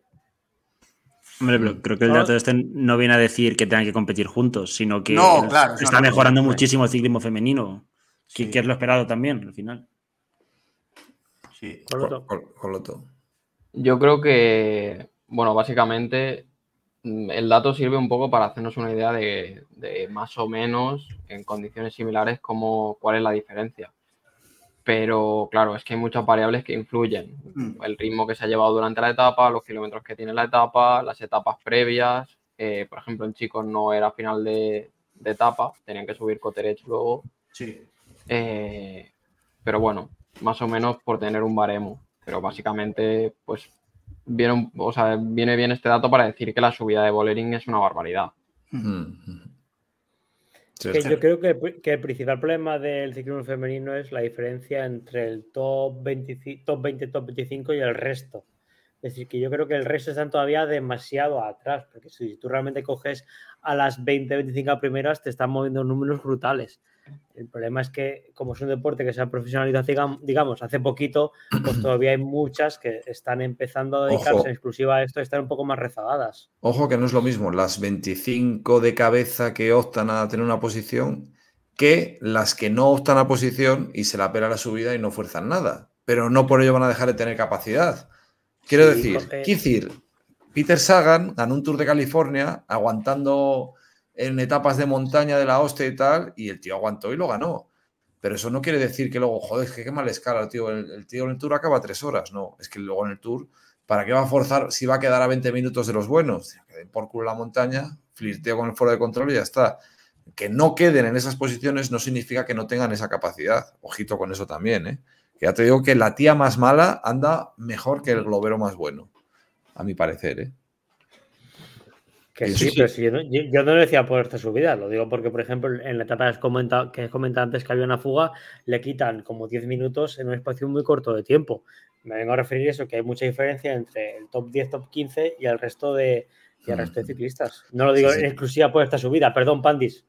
No, no, te decía que es que justamente yo creo que en la alta montaña, porque como hasta ahora realmente no ha habido alta montaña, no hay mucha diferencia entre Bollering y hay y cuatro o cinco más y el resto. Mucha más que la que puede haber en- entre las mejores y las no tan buenas en otro tipo de terreno. Pero en la alta montaña, es que realmente hasta ahora mm, mm, las corredoras era absurdo que se centrasen en ser buenas en eso porque no había opciones de ganar lo nada. decía, Lo decía Van Bleuten el año pasado, que a ella le gustaba hacer entrenamientos de chicos, de estos de cuando hacen los training camps y tal, de encadenados y 200 kilómetros y animadas así, pero por no por puro placer, pero un poco con ese chascarrillo, ¿no? Diciendo, si total, en mi deporte no lo voy a aplicar, pero, pero, pero lo decía, ¿eh? Sí, sí. Pues ya está. ¿Acabamos ya el tour o qué? Bueno, es lo único Venga. a comentar rápidamente que el que Kopecky sí que hace una subida mejor, ¿no? Que lo hemos dicho comentando Sí. ya antes, pero bueno, que creo que queda quinta en esa etapa y Sí. lo hace muy bien. Tenemos para ahí los, el peso que tiene, ¿no? Los datos de pesos. O sea, Kopecky, 66 kilos, y luego la más pesada es Bollering, que bueno, es una tía alta, 58. Pero Claro, joder, porque- tenemos a Mullman 49 kilos, Nibla- Nibrazoma 49 kilos, la Bu 54, o sea, son pesos plum. 58 más que 66, ¿no? Joder, es que No, pesan, quiero decir, 8 kilos más, joder, me cago en la puta, eh. pesan- poco más que un pollo, macho. Tiene, tiene unos jamones. Otro, No, a ver, jamones en cámara, Ah, pues. lo- comparándola con las demás, pero tú Claro, sabes claro. en vivo y, y parece un, un Y será- mojado, ¿sabes? Que, Claro, sí, sí, luego seguro que está fina, de vestida de calle, pero vamos, que, que la ves ahí en la bici, esa, esa morlaca ahí subiendo al lado de esas fideos, y la verdad es que se cascó una extensión de la hostia. Mm. la Bu también lo hace muy bien, ha ido a más en el Tour. Y después de hacer segundo en el Giro, otra buena candidata para los años que vienen, ¿no? Bastante fondista, sí, luego veremos que es una de las que hizo las tres grandes este año. Grandes. Vamos sí, a la crono entonces. Venga, Venga. sí, la crono. Entre Pau y Pau. Fíjate, hostia, macho, qué curioso, ¿eh? que haya dos, dos sitios en Francia que se llamen igual. A ver, crono muy similar a la que ganó a la Philippe en el Super Tour, que casi gana, que ganó Bernal con asterisco. Poca historia, ganó Reuser, seguida de Bolerín y Kopecky, que le arrebató el segundo puesto del podio a nuestra querida Catarina Niebla, por décimas de segundo, me consta. Van Bleuten, eh, esto ya es opinión personal, eh, hizo la crono mal para no subir al podio y no tener que felicitar a Bolerín. Y, en fin, Ojo teoría. pues eso. No hay muchos, hay muchos resquemores. Desde que atacó cuando meaba y hostia, no, no. Hay, menos mal que ya Van Bluten se va, pero no creo que Bolerín vaya a la despedida, ni ponga dinero para, para Sí, el pues, regalo de despedida pero- ni nada. Les toca ir al mundial ahora, a las dos juntas, ¿eh? O sea que va a ser un ambiente de puta madre. encima, bueno, a ver qué hace, pero vamos, Van Bleuten está. que dices? Joder, es que está en decadencia tal. No, coño, si es que ha quedado cuarta. Ha quedado No. cuarta, pero además yo creo que porque le ha salido de los cojones, que podría haber quedado tercera. Pero no, no, bueno. Un final digno, una manera muy digna de, de retirarse por, por parte de Anemic. Y nada, la crono tampoco tuvo más allá. Reuser da gusto verla. Sí. Hostia, macho, tiene una planta de cojones, ¿eh? Madre mía, cómo va la tía. No se mueve, ahí espalda recta. Sí, sí, la tía es su- mucha clase. Pues Y, que si lo, no, y, en las cronos igual, ¿eh? O sea que no, no, muy bien, muy bien. O sea que. lo que decíamos del SD Works, que a la crono hacen primera, segunda y tercera. Es Sí, que Sí, es es excesivo. ya. Es excesivo. Sí, sí. Pero bueno, que no sé si lo pondréis, pero hay unas declaraciones que hace, con toda esta polémica que ha habido entre Kopecky y Bolerín, que no, que no ha habido polémica realmente entre ellas, ¿no? Pero que Kopecky decía que ella estaba en el SD Works porque quería, que sabía las condiciones en las que en las que corría y que había carreras que iban a ser para ella y carreras que iban a ser para otra y que le parecía bien, que no sé, como si después de esto la gente sigue metiendo mierda Sí, y como- creyendo que hay mal ambiente es porque quiere, porque no... Como que lo eligió ella, ¿no? Decía que, que sabe que hay carreras que va a tener que ceder o que trabajar, aunque sea de las top mundiales, pero que lo eligió deliberadamente, que no quiere ser líder única y que es un. como que era, que era un dar y recibir, ¿no? Algo así, que. Giving and, and taking, algo así, decía. Sí. Mm. Pues ya estaría. A ver, el tour, ¿en qué quedó al final? Pues Demi Bolerín, que ganó el tour, pero sobradísimamente. Al final, Kopecky, segunda, a tres minutos. Eh, nuestra querida Catarina, eh, con, la- con el mismo tiempo de Kopecky. Y Van Bleuten a cuatro minutos, que se fue. O sea que, bueno. Buen tour, merecidísimo, por supuesto, para Bolerín y ya está. O sea que aunque la tenga uno manía o no tenga, es que es merecidísima y actualmente de larguísimo es la mejor ciclista que hay. O sea, es que no le haría falta, que es lo que me da rabia, que no le hace falta ni el equipo que tiene, porque es que va sobrada. Eh, hizo buen, buena, buen tour, aunque no se la vio, no se la veía mucho por la tele. Eh, Sant Esteban, Sí. que quedó octava, que yo no sabía, o sea, a ver, sí que es una tía más o menos sólida, pero bueno, así generales, no sé si había hecho alguna algún otro año, tan en serio, digamos, como esta vez. Mm. Elisa tuvo que aban- abandonar Longo eh, por una infección en la piel, que al parecer estuvo hasta ingresada y demás. Tampoco he investigado más, pero bueno, que tampoco había empezado muy allá. Se había empeñado en joderme el fantasy, que lo había cogido, así que que se mejore. Y poco más así de nombre. Sleeper me llamó bastante la atención en Movistar, está rindiendo muy bien. Que yo creo que puede ser la sustituta ¿no? de Van Bleuten. Eh, si van a buscar a alguien a por generales o, o no. Más para clásicas, creo yo. Sí. Mm, sí, como mucho Lieja igual, ¿no? Es quizás su límite. Yo creo que, de hecho, en Aspen como que trabajó, pero ya no se le vio muy...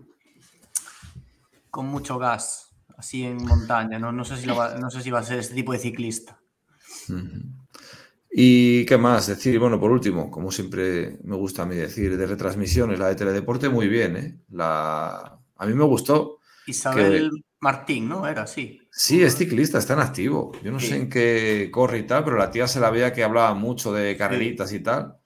Controla, Y bien. está atenta, sí, sí. Y se la veía bastante natural. O sea, la ves que no es comentarista, porque de, de vez en cuando decía, uy, uy, le faltaba decir, me cago en Dios, soy la hostia, tal. Sí. Estaba Pero- el salón de casa. Pero la veías que sabía de qué estaba hablando y molaba porque era muy, muy dinámica y compaginaba muy bien con el tío. porque por la parte de Eurosport, eh, Saúl estaba totalmente, yo creo que estaba hasta ofendido, le veías hasta callado. O o sea, nubilado. en, plan calzonazos, de dejarlas que diga lo que quiera, yo no digo nada, pero muy lamentable. eh, bueno, lo de Dori ya, por descontado. O sea, es que aparte de que no la entiendo la mitad de lo que habla, es que no tiene ni puta idea de lo que habla. Encima, yo no sé esa tía cómo ha sido ciclista. Y Laura Álvarez, cuando está Dori, eh, le anula. Laura es muchísimo mejor cuando está sola con Saúl que cuando está Dori. Yo no sé cuando está Dori, que Coincido. si es que la ve ahí como una su, su hembra alfa, ¿no? O no sé cómo será, pero vamos, que, que se Te, convierte te estás liando ya, mafaca. fatal, fatal, muy mal, muy mal. Yo, es mi opinión. Bueno, y mi opinión es la que vale, así que no sé vosotros. Bueno, ¿queréis comentar alguno de los 2.227 apuntes que tenéis en el guion o pasamos ya a Tour de A ver, porque joder, alguno es interesante. Llevamos más hora ya. todo. Es que de hecho, el pri- para mí el primero es la hostia, o sea, el que tenemos ahí apuntado. Que viene, bueno, es una entrevista que sacó el Este Rato, que es una web, Twitter, que la verdad es que nos vino muy bien, que saca un montón de noticias y seguimiento de ciclismo femenino. Y joder, me parece la hostia que Demi, o sea, eh, la mejor corredora del mundo actualmente, sin ninguna duda, dice, dice que aún, digamos que aún no fue 100% profesional hasta este año.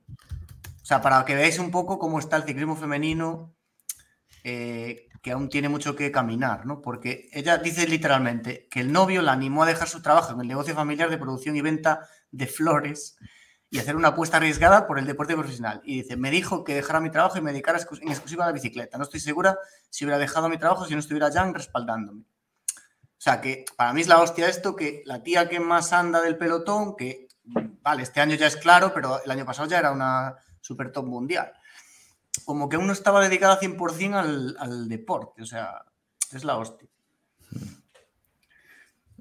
¿Y qué más? Eh, un último apunte por mi parte. Me sigue pareciendo muy lamentable que ciclismo femenino tiene que comentarlo, sobre todo chicas. No, no hay ninguna chica que pueda comentar de ciclismo masculino. Me sigue tocando muchísimo los cojones. O sea, muy buenas comentaristas por un lado, muy malas por otro, tal. Pero ¿por qué, por ejemplo, la chica esta de Teledeporte no puede comentar eh, carreras masculinas? No creo que esa tía vea solo carreras de tías. No, Es que, me- es que me parece. sí. Joder, me, me- me da mucho. Me da mucho cosica esas cosas. Pero Me que da- ahora están con el, con el Mundial Femenino, están con lo mismo. Tienen una narradora, una analista mujer y otra que anda por allí en el plató también mujer. O sea, es como lamentable, porque no puede haber una, Y el que está a pie de campo es un hombre. Una naturalidad. Y digamos, es como que, vale, ahora Sí, sí. Te, te degradamos a ti, a, a reportero de, de- de canutazos, ¿no? O sea, es que, tío, no sé. En fin, bueno, eso ya es lo- la, la lucha de siempre. Nosotros hacemos coñitas, pero al final, eh, para mí ha sido la mejor carrera de la semana, el Tour femenino. Hombre, sin duda. ¿Y qué más? Hostia, qué de apuntes hay aquí, ah, ni de coña leemos Ah, esta nada, a ver, audiencias. Ah, yo qué grosso modo, sí, un poco las audiencias, básicamente de todas las carreras que se han dado este año en RTVE, es la cuarta más vista, mm, cerca de la clasifica de San Sebastián y la Lieja, el Tour está en otro nivel, pero por encima de Vuelta de una semana como Dauphiné o Vuelta a Cataluña, por ejemplo. Sí, sí. Luego, pues obviamente el reparto de premios. Y Perdón. Coloto, Coloto, per- per- perdona que te corte, perdona que te corte. Es que yo quiero hacer ir un pequeño inciso, como me gustaría aquí, que es el siguiente. Ya que me paso yo la vida criticando a la gentecilla que veis la televisión pública, simplemente el apunte de que, quitando el Tour de Francia masculino, la siguiente carrera más vista es la clásica de San Sebastián, por encima de la Lieja y muy por encima de la París-Roubaix. Creo que eso ya deja bien a las claras el tipo de gentuza que veis televisión pública. Ya está. Pero escucha, que igual esto pasa lo mismo que Eurosport, ¿eh? Claro. Que No, no, no, sí, en Europol va a tener más audiencia. la, la clasificó que la Rue, pues puede La ser. clásica ¿eh? con la rueda, pues mis cojones. Por entonces, Porque es verano, en porque es España, verano. En España, en España. venga, claro. hombre, por favor. Ridículo. No, No, la televisión tenemos- no hay pública. datos, no hay datos. No invente. Bueno, y básicamente más apuntes a comentar, eh, pues el, eh, tenemos por aquí la recaudación en premios, que obviamente pues SD Works eh, se ha llevado pues prácticamente todo, el, más del 50% yo creo que de los premios totales se lo ha llevado SD.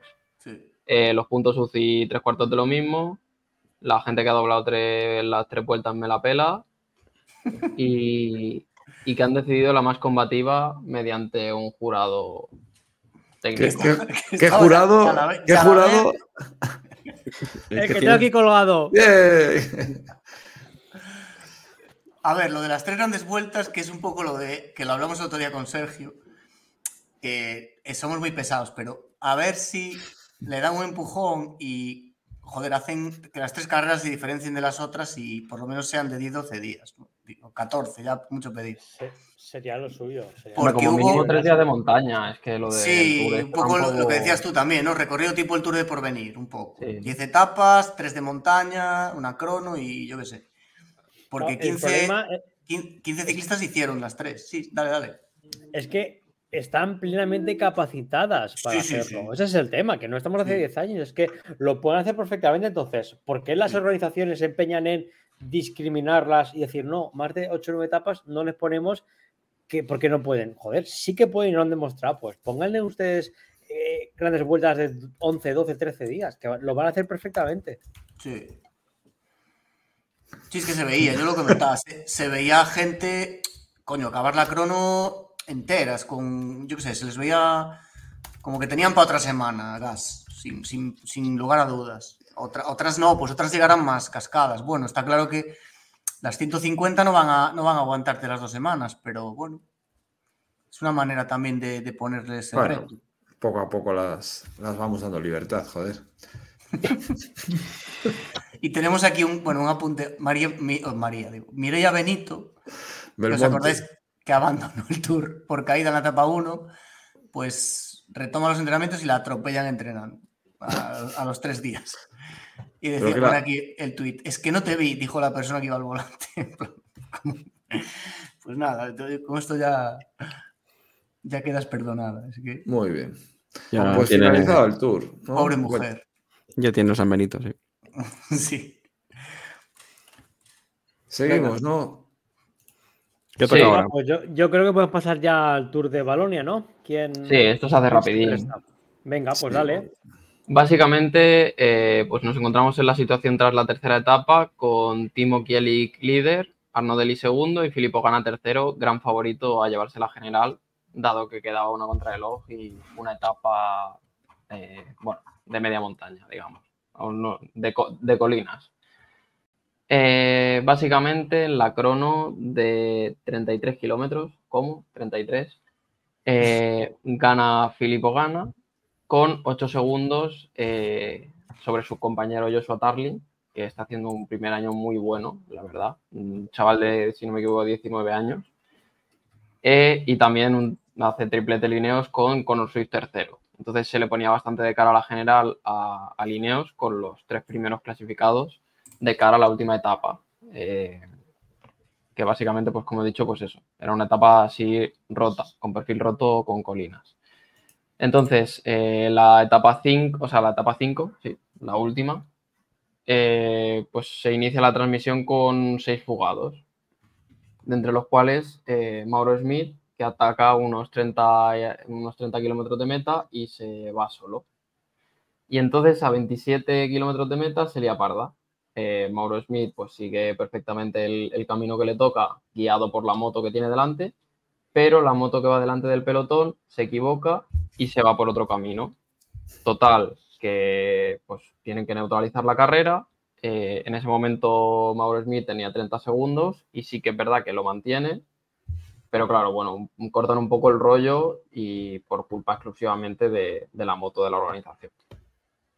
Eh, entonces, eh, bueno, básicamente lo acaban pillando en la penúltima cota y se suceden los ataques eh, sin llegar a buen puerto ninguno previo al que lanzan a 3 kilómetros de meta Stephen Williams del Israel y Bajoli del Quick Step.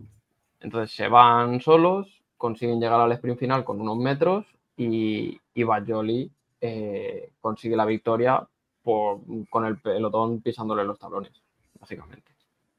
Y la general pues queda como está, como hemos comentado antes. Lo de la moto, bueno, yo es que lo vi en directo.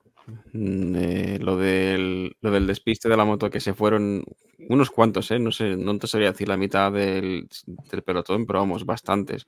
Otros no, pero es que luego encima, eh, al cabo de un minuto las enfocan y seguían corriendo, porque no se entendía qué estaba pasando, pero resulta que luego el ramal por el que había ido se juntaba con donde estaban esperando el resto del pelotón, pero claro, en el momento en que les veías todavía corriendo, dices, esta gente no se ha enterado, o sea, aún, aún están compitiendo.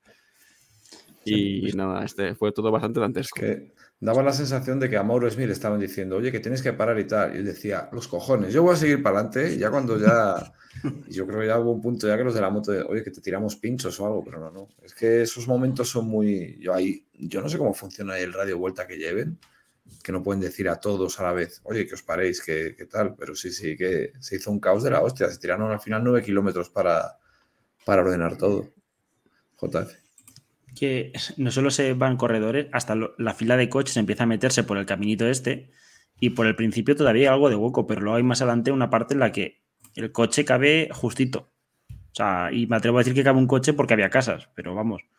Y hay un momento al principio que un corredor, creo que es un quick step, se da cuenta de que la han liado y se da la vuelta y va, Sí. se, se va corriendo en dirección contraria con todos los coches yendo. No, o sea, mínimo irían a 30 y pico por hora los coches. Y es en contradirección para retomar el camino correcto. Y es como, hostia, menos mal que no llegó a pasar nada porque se, se cruza, se choca con un coche y la, y la tenemos ya liada, pero bien. Todas formas, yo creo que en un recorrido ir, ir a contramarcha, creo que es descalificación en el momento, ¿no? Pero claro, si era porque iban por una vía equivocada, es que yo qué sé, macho, tanto cuesta poner a gente con chaleco y silbato y un bocadillo. Es que había, había un pavo con, con chaleco en, en la curva señalando que tenían que seguir la carretera, pero la moto se empana o lo que sea y se va por el otro sitio. ¿Qué tenían ahí a Timmy? Ahí puesto en un cruce. Joder, madre. También No- te digo no que es- lo de las motos es, es- es problemático a veces, ¿eh? porque si te marcan que van por un lado, sí, sí, lo que dices tú, JF. Tío, que las señales estas que utilizan de la banderita triangular, que bueno, lo sabríais algunos de vosotros mejor, ¿no podría cambiarse por algo quizás más visible y más claro? No una banderita que van moviendo así un poquito. A ver, A veces normalmente, parece, no sabes a dónde, a qué lado estás Claro. Sí, normalmente, claro, en las grandes vueltas hay una preparación de la hostia. Tú vas a la Vuelta a España, te viene ahí un equipo completo de la Guardia Civil que te ha venido y encintan en todos los lados y demás. Pero en carreras que son ligeramente menores, que no estoy hablando de la ciclomarcha del pueblo, pero bueno, este tipo de carreras menores ya tienen que tirar de motoenlaces, de gente voluntaria que va con su moto, que tal, voluntarios y demás, y no actúan con la misma efectividad que te puede ir gente que va exclusivamente concentrada para hacer eso. Entonces siempre, pero vamos, que es que no es la ciclomarcha de un pueblo, que es el Tour de Balonia, que puntúa para el World Tour. Así que sí, un poco lamentable que pasen estas cosas, pero bueno, si no le sancionan, no pasa nada, pues oye, vía libre. Y eso sería Balonia, ¿no? Tampoco, ha sido un poco puta mierda, ¿no? Ha sido una mierda porque ya dijimos que de cinco etapas, en cuatro no hay dureza para hacer prácticamente nada y luego hay un cono de 30 kilómetros, pues que ha decir pasado, ha pasado lo que dijimos que pasaría. Que tampoco hay que ser un, un genio, ¿eh? O sea, Ya. pues no sé. Y un poco floja. Eh, sí. El único otro punto a destacar es que los comentaristas eh, mencionan durante la carrera, al menos en bueno, la versión en inglés, que se ve que dan un maillot eh, al mejor joven, que es patrocinado por Coca-Cola, pero luego se extrañaban porque no lo veían en carrera. Entonces aquí tenemos, como tenemos un experto en esas cosas, Kiko, por favor.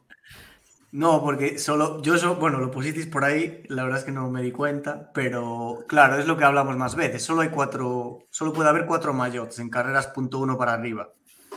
En otras carreras menores puede haber hasta seis, supongo que por fomentar patrocinios y tal en carreras más de pueblo, 2.2.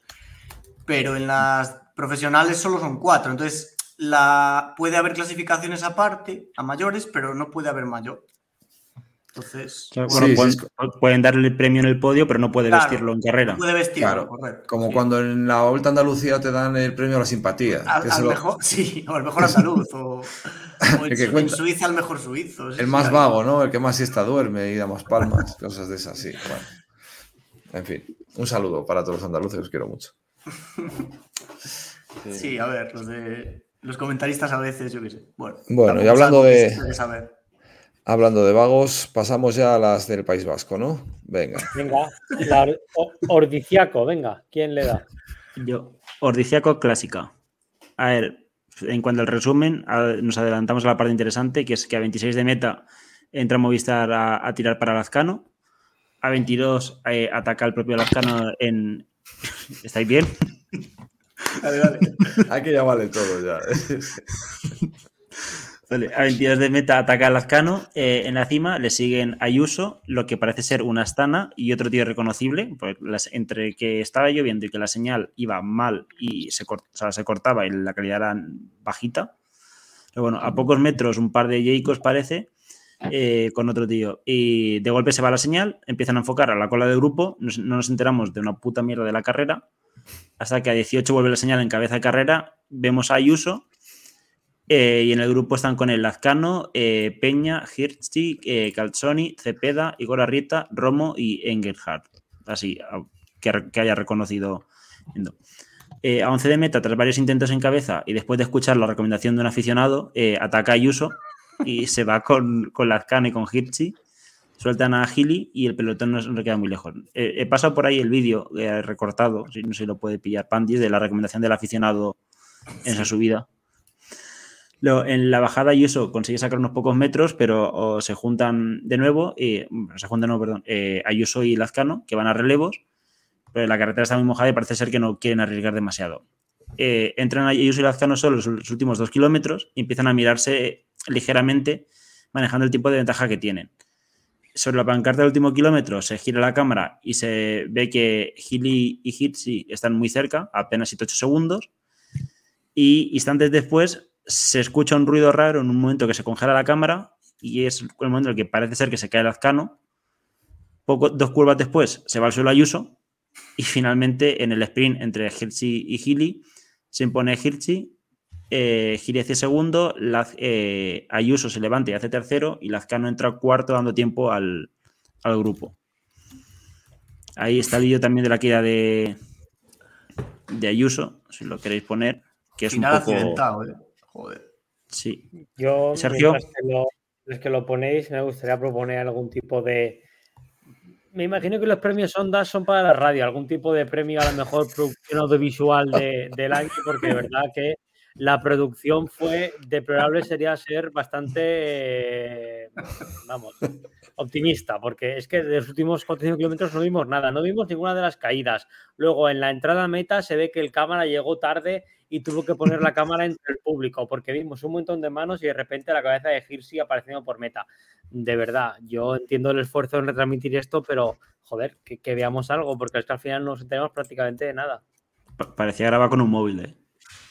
Pero Sí, mola, o sea, mola por- mola porque es lo que decía Juan Fran en el resumen, que a- cuando está atacando a Ayuso hay un señor allí en el en, el, en la cuneta que le dice aquí, aquí, Ayuso, es donde, aquí es donde hay que atacar. o algo así, ¿no? Le dice justo. Que está, Cuidado con señores en cunetas.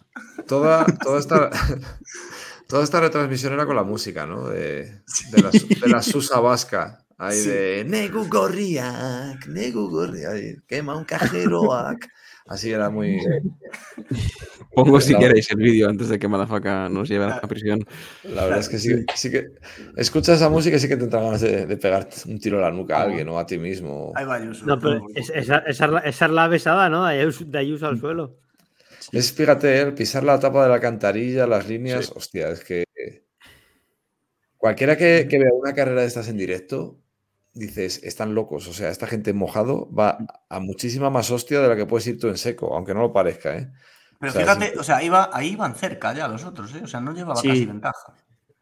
Sí, sí, A el ver. último kilómetro tienen apenas unos segundos. Se gira la cámara. Sí. O sea, no es, claro, es que como la transmisión es la que era, no se ve mucho cómo están y de repente se gira la cámara y están a menos de 10 segundos. Sí. Entonces yo creo que también cuando cae el Azcano, Ayuso frenará un poco de más diciendo, hostia, cuidado.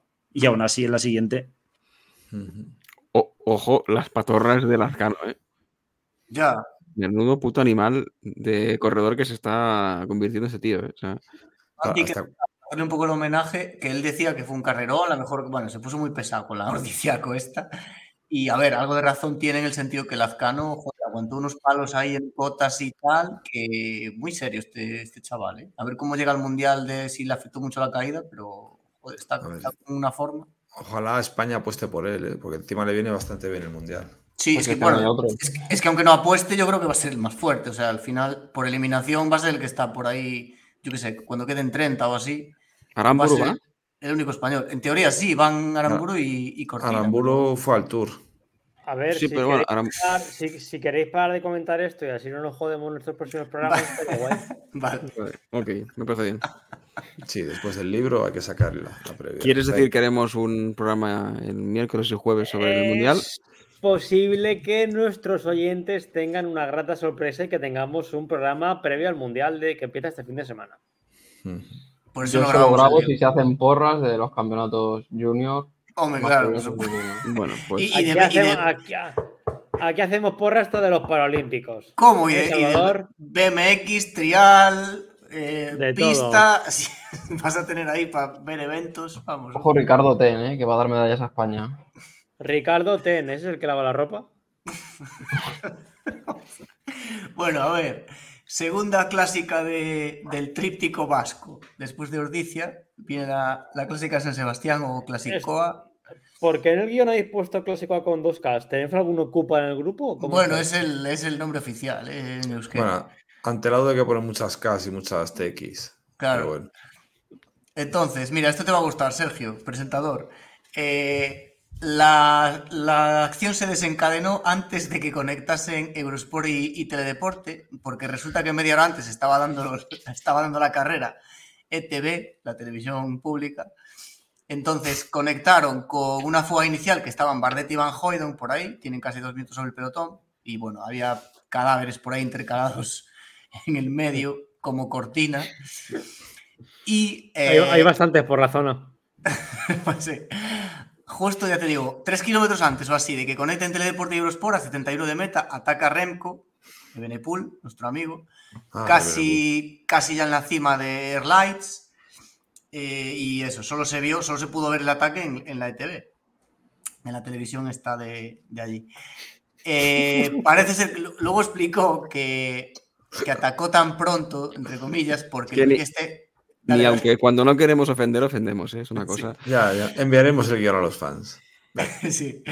Eh, dijo que atacó ahí tan lejos de meta porque el Quick Step había trabajado bastante en la subida y solo le quedaba un compañero, entonces, bueno, un poco mm, decidió hacer una limpia a ver lo que pasaba. Se fue solo, pero bueno, contemporiza un poco y lo pillan Blasov, Pello y Betiol, que la verdad estaban bastante fuertes. Se entienden bastante bien y en unos kilómetros cogen a los dos escapados de, que estaban por ahí, Bardet y Van Hoydonk, y se juntan los seis.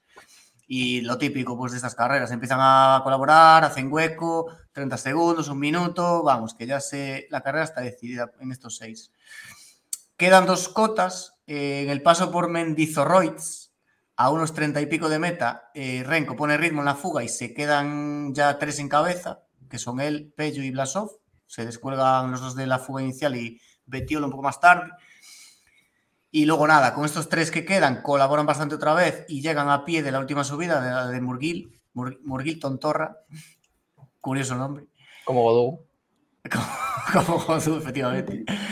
Y nada, eh, entran un poco Renko también marcando ritmo, luego mm, Pello estaba de último y parece que mete rueda por ahí a mm, marcar territorio y se queda Blasov, que es el primero que pierde contacto con los dos y bueno, luego el último kilómetro así lo hace Renko en cabeza, pero yo no sé si lo hizo a tope a tope o no sé, o Pello estaba muy fuerte, pero coronan los dos. O sea, todo el mundo, digamos que ya se esperaba que Renko hiciera la, la típica suya, ¿no? Pero bueno, Pello aguantó. Eh, nada, coronan, bajan juntos, una bajada así bastante técnica, pero tampoco arriesgan muchísimo. Bajan los dos bastante bien, coordinados más o menos. Eh, llegan a Donosti y se la juegan al sprint. Entonces, nada, entra Renko delante en el último kilómetro y para mí es un error esto, pero bueno, a 600 metros le releva a Pello, que digamos que el que entra, joder, normalmente el que entra primero el último kilómetro ya es el, ya es el que está delante, o sea, ya te tocó, chico. Eh, pero nada, le, le pasa a Pello a 600 metros. Y Renko a rueda lanza el sprint a unos 150 metros y le gana, la verdad es que bastante fácil, y gana su tercera clasicoa. ¿Qué os pareció? Mucha Pues mano levantada por ahí. A mí me sorprendió, eh, sobre todo Pello, porque es que en, en Murgil se quedó. De hecho, parecía que el que sí, el que se iba a marchar con, con Ebenepul era, era Blasov. Mm. De repente Pello se quedó y, y le apareció una fuerza casi sobrenatural y de repente volvió a reenganchar e incluso parece que intentó atacar o subir un poquito más el ritmo, que es cuando ya definitivamente Blasov eh, petó. A mí me sorprendió eso. Y, y bueno, el sprint, el sprint mucha gente decía Pello, Pello, Pello, Pello. Pello no tuvo nada que hacer. se daba por hecho que iba a ganar Pello. Joder, por, por lógica. pero- Pero es que Renko se ha puesto las pilas. Sí, Sí. ha mejorado mucho en ese rush final. eh, y en las bajadas y todo. Es, es Bueno, y un nuevo que- Renko. Y que llegó con un gas, yo creo que mucho más que. O sea, que podía hacer otra vuelta de 50 kilómetros. Eh, y igual el Pello llegó un poco más justo, quizá, no sé. Correcto. Dos cosas a comentar aquí. Como bien ha dicho Sergio, eh, hay un momento que Pello ve que. Bueno, y en la tele, de hecho, lo dijeron, creo. No me acuerdo de dónde lo estaba viendo, si entre Deporte o en Eurosport. Pero hay un momento que Blasov hace como un movimiento, la típica S que haces así sin querer. Y Pello se da cuenta y, pasa. Aunque suba eh, medio kilómetro por hora, hace que Blasov se quede y, se vaya solo él con Ebenepul. Y luego lo que habéis comentado, en el sprint, eh, puede ser que Pello sea más rápido, sí, puede ser, pero tampoco hay tanta diferencia porque ya hemos visto a Benepul este año hacer buenos sprints. Y, y lo que decís, eh, se ve a Pello que, que nada, mm, a los 50 metros de lanzar el sprint ya mira para un lado y ya ve que no, que no, No, no, que no le quedan viene- fuerzas. Viene del Tour, ¿eh? también. Se nota que, que puede perder esa, esa, esa chicha. De todas formas, bueno, esta carrera siempre se espera muchas explosiones. O sea que. Sí, yo, hombre, por detrás la verdad es que no sé muy bien. Estaba por ahí Zaguirre, Benut, pero bueno, es que. No vimos nada tampoco. No, o sea no tuvieron que- opción, claro, no tuvieron opción ninguna. Entre que ya no era interesante y que ya se la iban a jugar los de adelante. Bueno, siempre mola ver a Renko con la chapela y a su Y mujer. luego, sí, si, si queréis poner ahí mientras el tuit de David Echevarría, que es un ilustre ciclista de esas tierras, que puso, puso ahí una, un tuit un poco gracioso, un poco cuñado, que dice, mucho de Benepul, pero lo que ninguno tenéis es a su mujer con la chapela. Aquí está la... Sí, todo el mundo tiende a ponerse la chapela de maneras raras. Yo es la que más me llama la atención Esto- de la foto, la cha- de cómo se la- pone la chapela. Sí, la chapela estilo francés, ¿no? Parece. Sí. ¿Qué, chapela? en fin. hijo Pero bueno. Pero Y bueno, comentar un poco que Ayuso estuvo desaparecido. Yo, Ayuso- soy, ah, yo soy Carlos, los dos. Sí, se les vio de hecho un momento ahí los dos como a cola de grupo, como quedándose de un grupo de 15 o así, bastante flojetes. Hmm. Hombre, Carlos, la verdad es que la entrevista previa a la salida, el tío parece que se peleó como, o sea, está marcadísimo el pobre hombre. Heridas por todos lados, la cara llena de, de- de arañazos, de cicatrices. Y Ayuso, bueno, se cayó el martes, claro, a ver.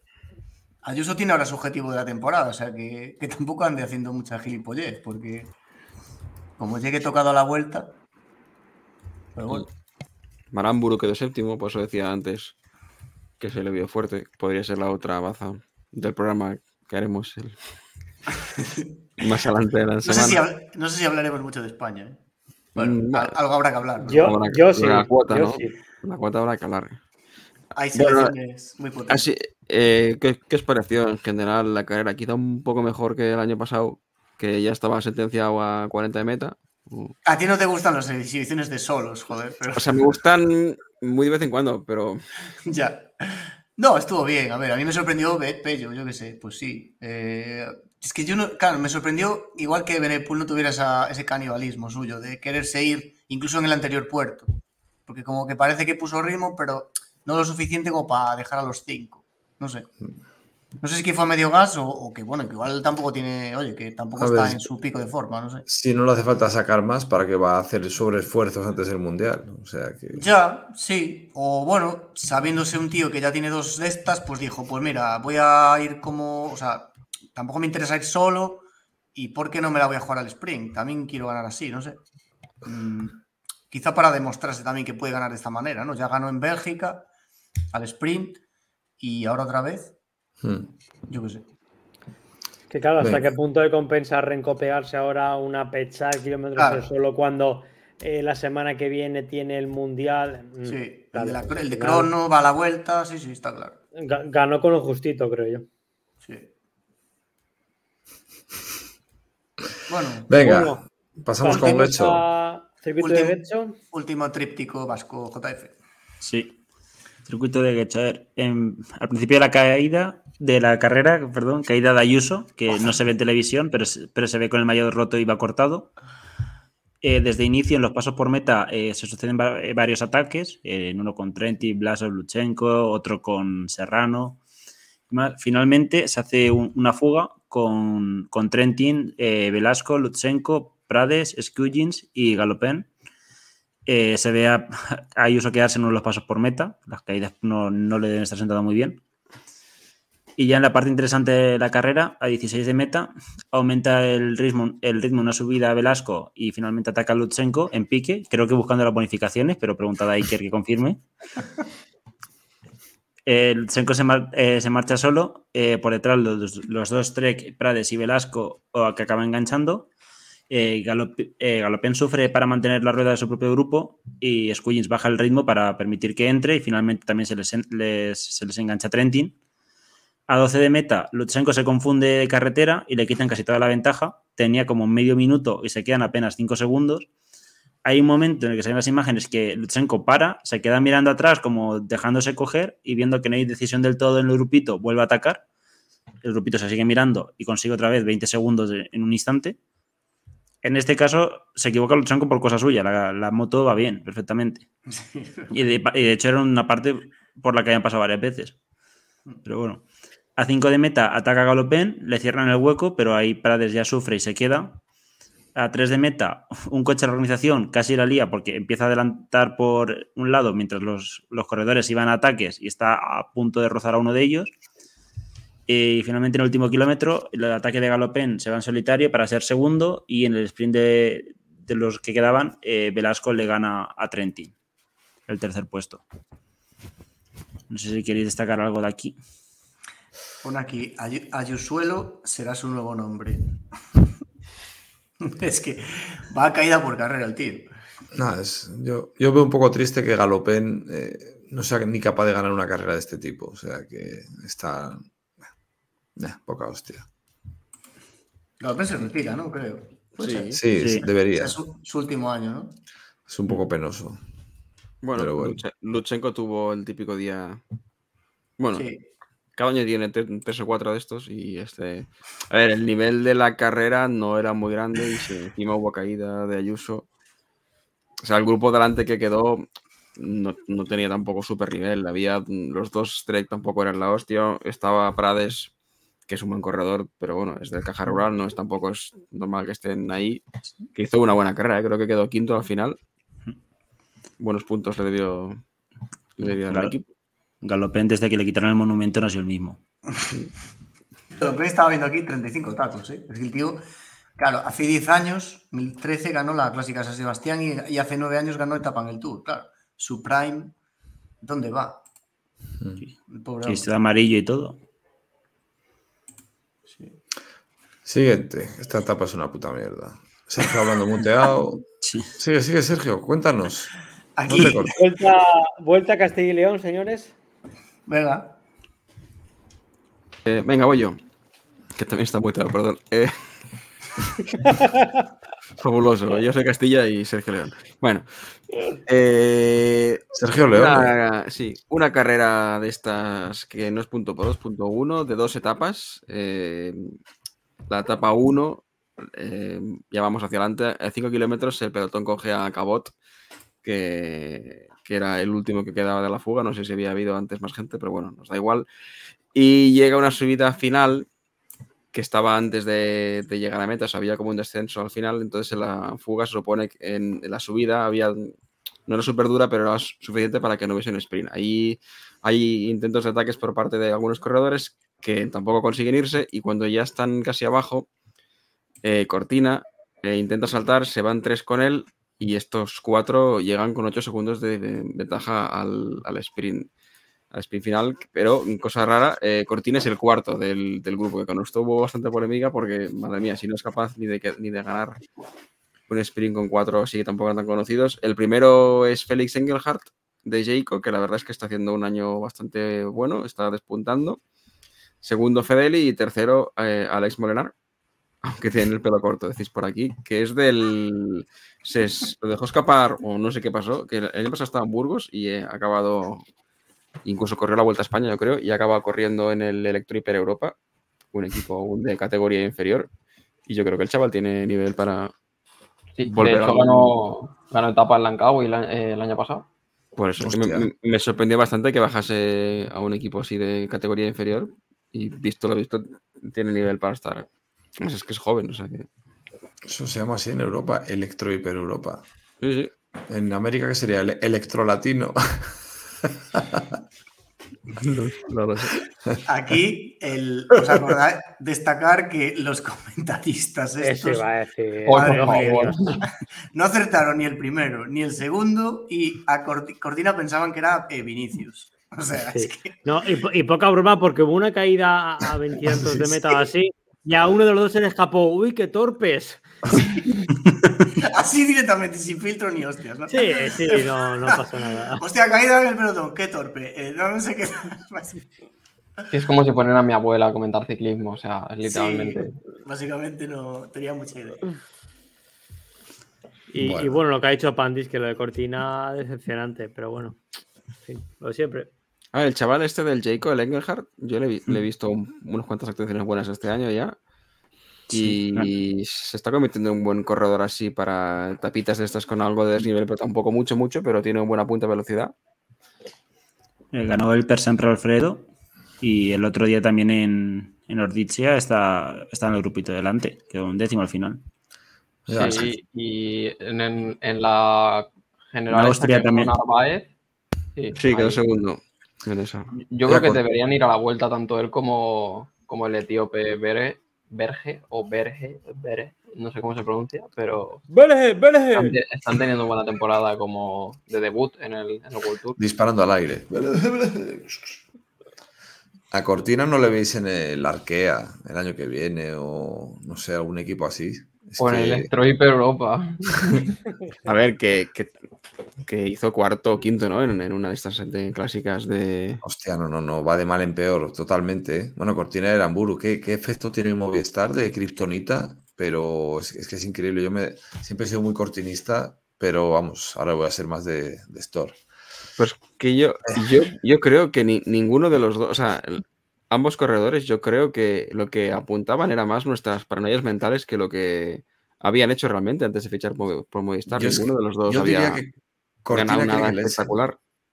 Yo diría que creo que, le, que, que creo que quiere que le echen, que está en plan diciendo, llevo dos años sin ir a una puta gran vuelta, o sea, a nada, y me están haciendo correr contra el electro latino este, y dice, me dejo ganar y ya está, no sé, debe de estar en una situación de, de, de aciaga y de, de decir, mira, estoy hasta la puta polla, ya me quiero ir de aquí. Cortina en Bahrein, joder, eh, tuvo la actuación aquella de, de Rubé, que bueno, sí, pinchó y lo que quieras. La etapa de la vuelta aquella en Gijón casi la gana, que ganó eh, de Ghent. De Gen. Eh, ganó la etapa de París-Niza. Eh, joder, quiero decir, era, era mucho más corredor.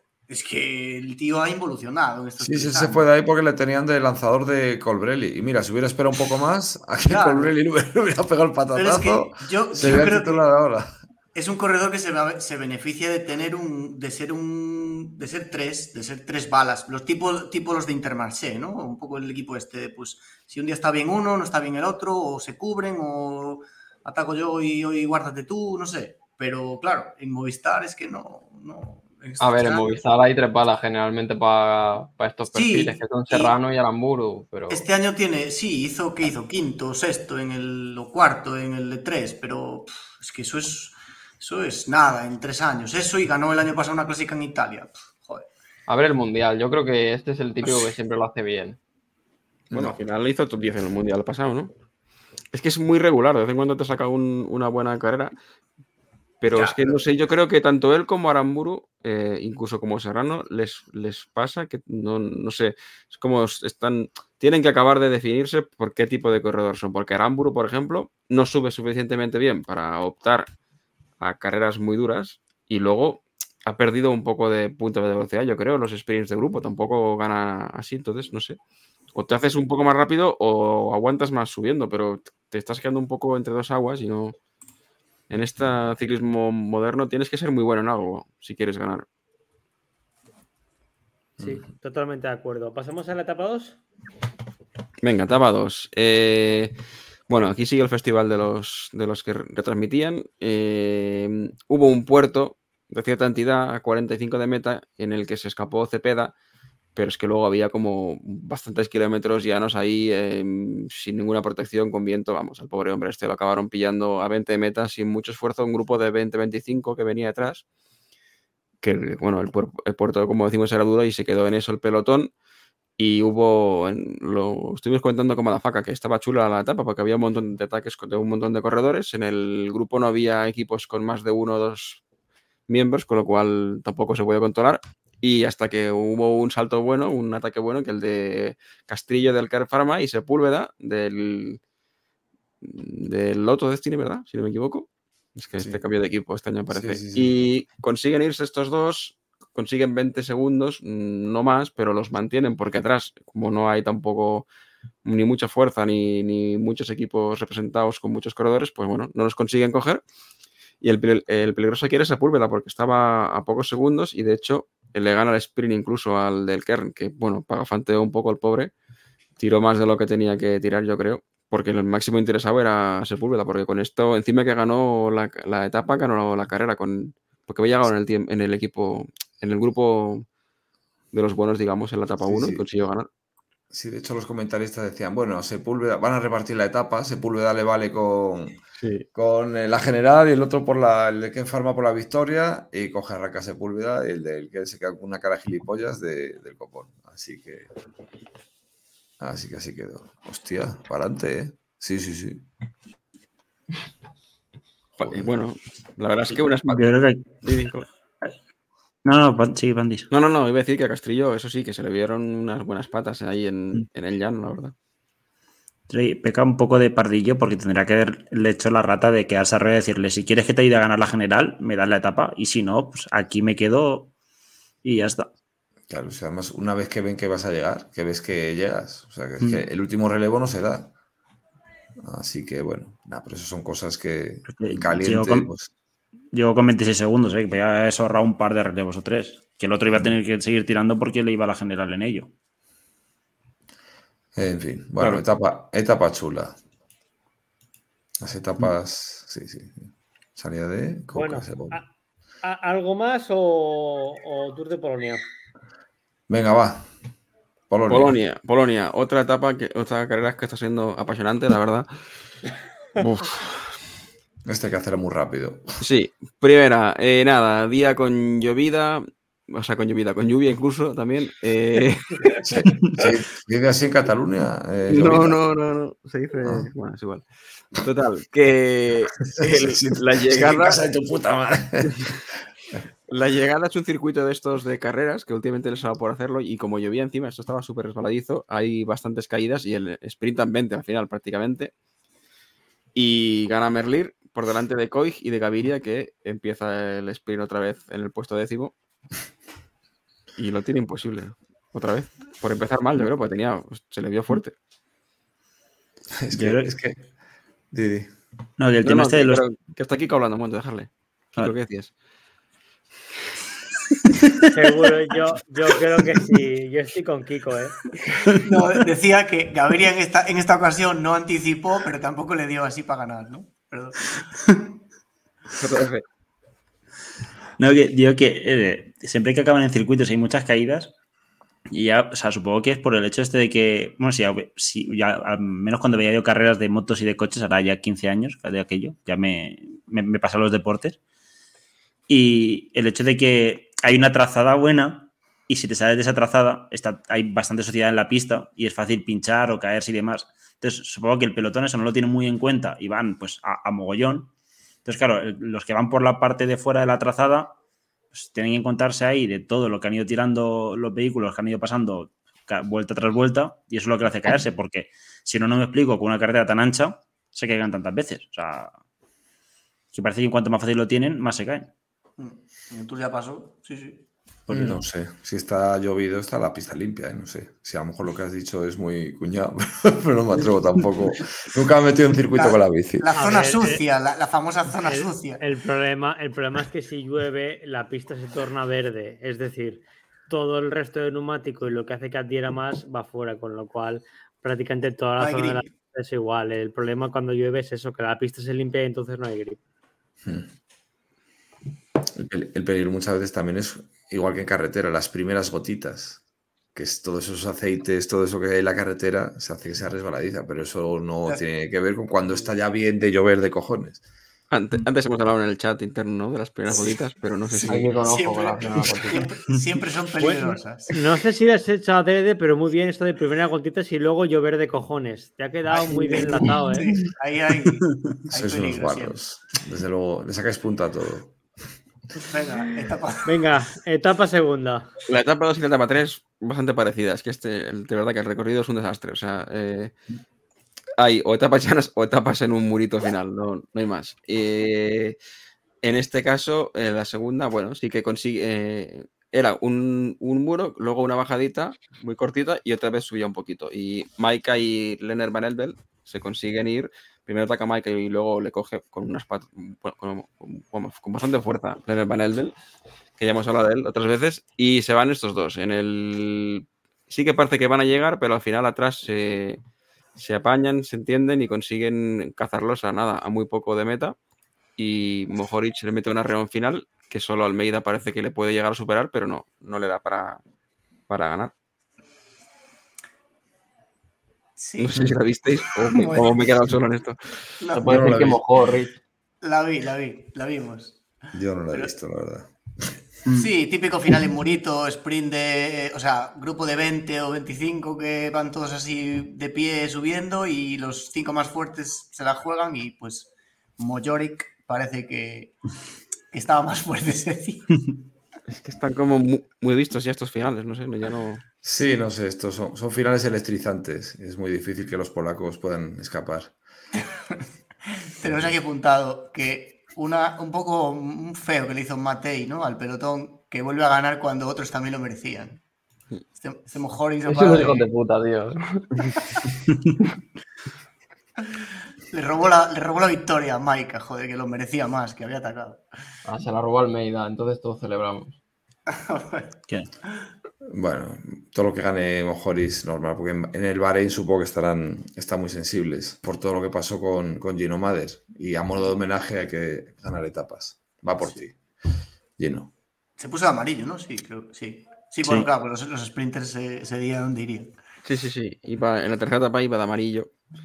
Y nada, tercera etapa es que es muy parecida, solo que en esta ni siquiera había la, la bajadita, era una subida final de un kilómetro y medio o así, bastante dura, es cierto, pero también mm, es que es, un- es una llegada súper estrecha, con curvas, con, con vallas, y me recordó aquella, aquella de Andalucía, fue, ¿no? Creo que llegaron como un montón de ciclistas y es que no había sitio, o sea, es que iban de dos en dos como mucho, y el- los que no entrasen en el último kilómetro entre los 10 primeros ya se podían olvidar de, de disputarla.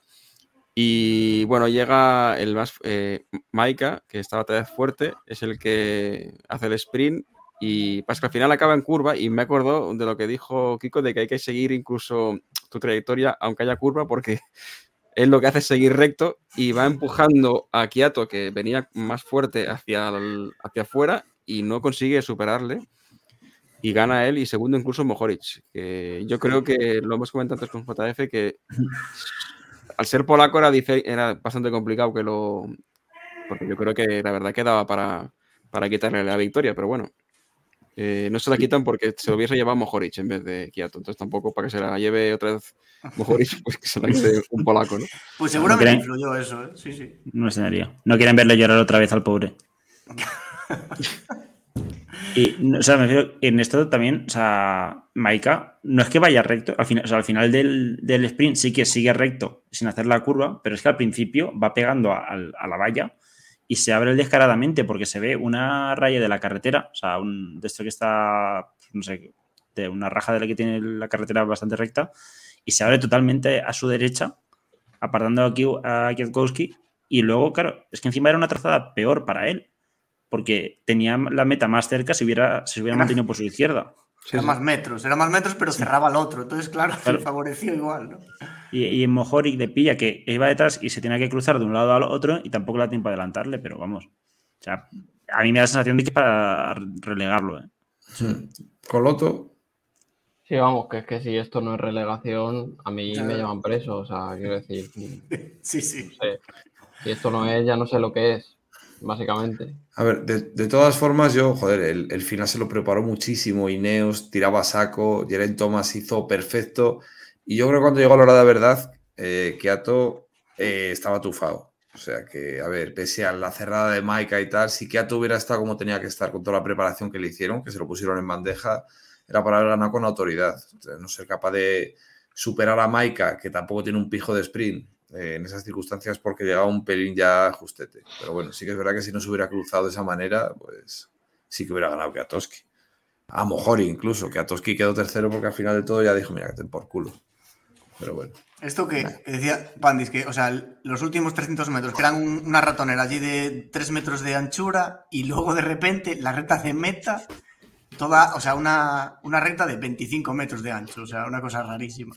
Sí, no sé, es que no, no se entiende nada. Y, y en Polonia no fue ya donde hubo problemas. Sí, Sí, sí, sí, sí. Iban No. con pijama de rayas de aquella. no, Sí, no tienen un, un gran apego por los recorridos, no sé. No, hombre, ahora ya hacen los finales un poquito más anchos, por si acaso. No se fían un pelo. Pero bueno. no, no sé si es que están muy acostumbrados a espacios cerrados o qué, pero no, no sé.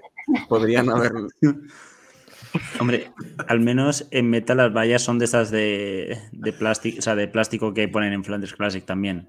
Es- Sí, Eso lo han mejorado. Han, que- gastado la pasta ahí, sí. Ahora que lo decís, se me escapó un chiste antes. Cuando patinaban en el circuito, digo, estaría, estaba todo como el jabón, ¿no? Bueno, en fin. Yo pensaba que ibas a decir que las vallas no eran de al- alambre de espino, al menos, pero bueno. Dije lo de electrificante, que no lo cogisteis, pero bueno. En fin, ¿algún chiste más? Antisemita.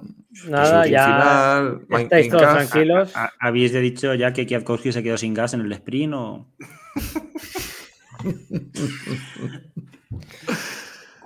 Bueno, caballeros, vayan, va- va- vayan ustedes buscando la, la música del noticiario, creo yo. Sí. Y, y Hostia, hemos- compartido pantalla, que hay ahí. La primera noticia ya tiene tela. Hemos ventilado muchas carreras, ¿eh? No os quejaréis, cabrones. Uf. Ya, sí, demasiadas. Le doy, ¿eh? Venga, al lío.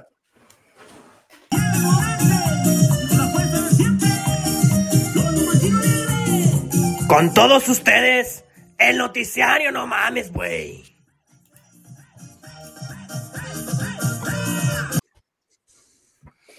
Pues nada, según parece, eh, Vingegaard va a ir a la Vuelta a España, empalmando directamente desde sus vacaciones en la playa.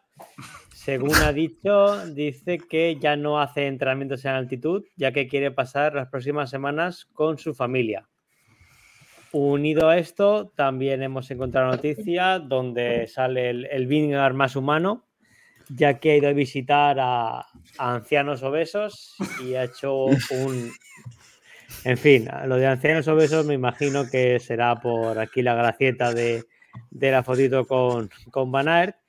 Y también pues le ha hecho un regalo muy especial a un, a un niño que al parecer tiene, tiene cáncer y ha ido a visitarlo y le, ha- le ha hecho un pequeño regalito que seguro que alegra mucho al, al pequeño. Ah, pero son diferentes. Vale, vale. No, no, Sí, sí. son dos noticias diferentes, sí. La noticia es real, pero luego la foto Sí, es, sí. es- es una manipulación.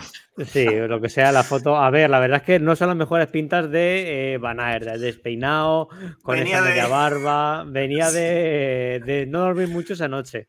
Sí. Nada, Hombre, pues si no queréis.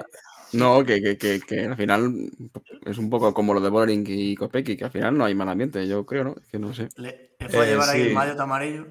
No hay mal ambiente, ¿no? Y le dio un masajito después, como le hizo Landa a Nairo, Ah, ¿no? pero es diferente, yo creo. Hombre, yo qué sé. A Sí que- ver, sí yo que no es creo- verdad que sería un poco por cumplir esto, pero bueno. Yo no creo que haya ni Pero buen no, rollo. hombre. Ni O sea, buen rollo ni mal ver. rollo. Son compañeros de trabajo y ya está, no hay.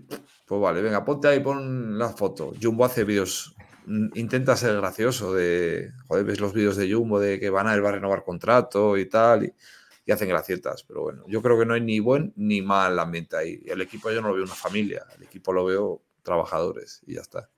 Pero bueno, que está bien que hagan esto. Siempre metes que visito a este, ven, un niño con cáncer. Parece mentira que les tengan que utilizar para blanquear un poco, pero bueno, bien, vale. Entiendo Que- que la pero- pero- camiseta no la había reutilizado el niño, ¿no? Hombre, por Dios, ¿qué ideas tienes? ¿Quién habrá puesto eso por ahí? Pero bueno, no. La En noticia fin. de los niños con cáncer es de verdad, eh, que hay enlace. Que sí, siempre se, siempre se Sí, meten sí, y tú no, no, ves- que eso. Tú ves la campaña electoral de cualquier partido, venga, vamos a ver a los niños con cáncer. Que yo creo, soy, sería de la Asociación de Niños con Cáncer hasta los huevos de la gente, que no venga aquí a ver nadie, que me den pasta. Como hace el señor Amancio Ortega, por cierto. Un santo. En fin, seguimos. Calla, bueno, calla, siguiente, calla, calla. si- si- siguiente noticia. Eh, por el contrario, nuestro Carlito Rodríguez pues eh, ha dicho que no va a cubrir la Vuelta a España, con lo cual pues eh, tenemos una nueva baja en, en la Vuelta que se apunta a, a grandes ausencias como la de Pogachar. ¿Algo que añadir bueno, a la baja de Carlitos? Va, era lógico, yo creo, ¿no? A ver, Sí. Habiendo hecho el tour, acabó como acabó, eh, fue un éxito. Bueno, pues ya no. ¿Para qué vas a joder la temporada? yo qué sé. Y hombre, es un tío joven para doblar gran vuelta.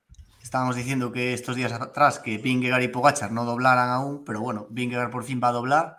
Y Pogachar, a ver, que yo creo que no, pero bueno, mm, va a ir al Mundial, que también se dudaba. A ver, nunca se sabe.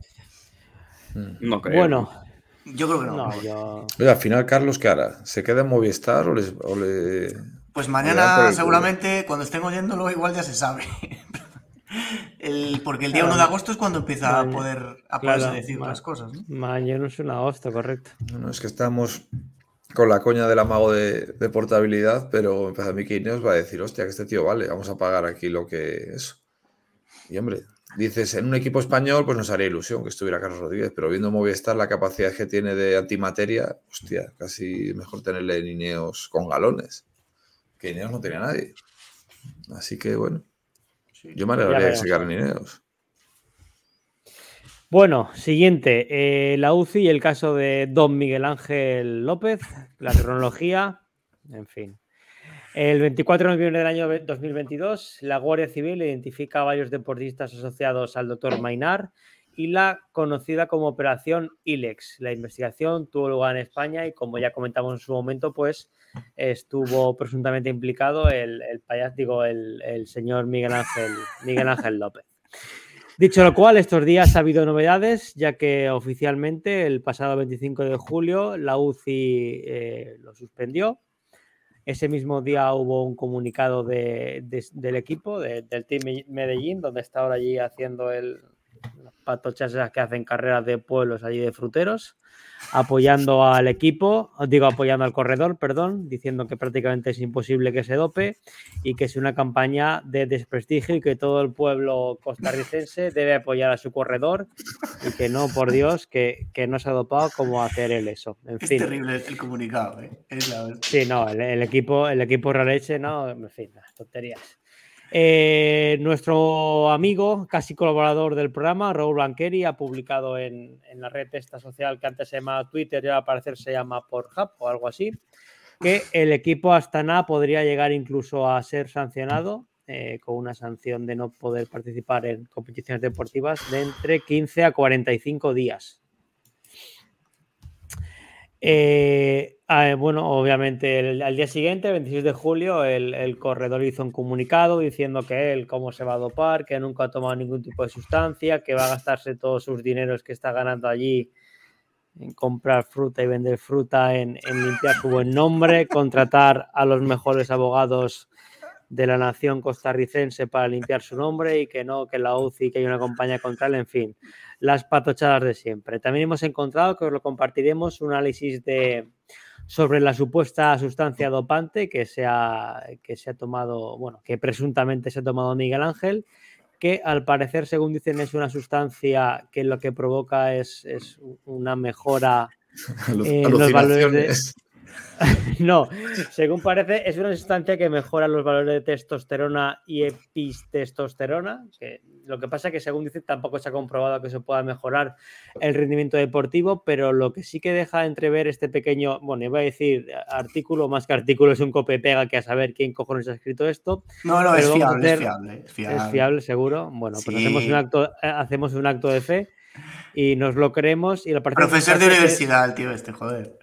Profesor Bueno, de universidad. sí, profesor de bueno, universidad, Bueno, pero quiero decir, Economía, bueno, pero que no, eh, pero que no eh, es, pero que no es un divulgador de que vende humor de redes, coño, que es un tío que tiene, tiene artículos escritos científicos, joder. Bien, vamos a creérnoslo y cito textualmente, dice este señor, desde un punto de vista que puede implicar a la Agencia Mundial Antidopaje, no existe razón lógica alguna ni indicación terapéutica creíble por la que un deportista en general pueda poseer y consumir dicha sustancia, mucho menos en el caso de un deportista varón, obviamente. Claro, es que que al, pare- al parecer esta sustancia se eh, asocia a la menopausia humana, que obviamente hasta donde nos han enseñado era una cuestión de mujeres, aunque hoy en día a lo mejor con esto del género, pues un helicóptero puede tener menopausia. Kiko, por favor, que te veo deseoso de... de no, era eso solo, que, que básicamente lo que dice es que, que se encuentre un compuesto que se extrae de la orina de mujeres posmenopáusicas en un,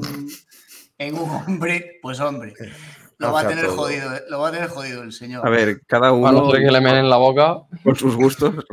Ya, bueno. To- Todos hemos visto porno alemán. Sí. Entonces, bueno, yo qué sé. el- Una buena cagada caliente en el pecho ahí. yo qué sé. Bueno, en fin. Parece ser eso, que, que en el.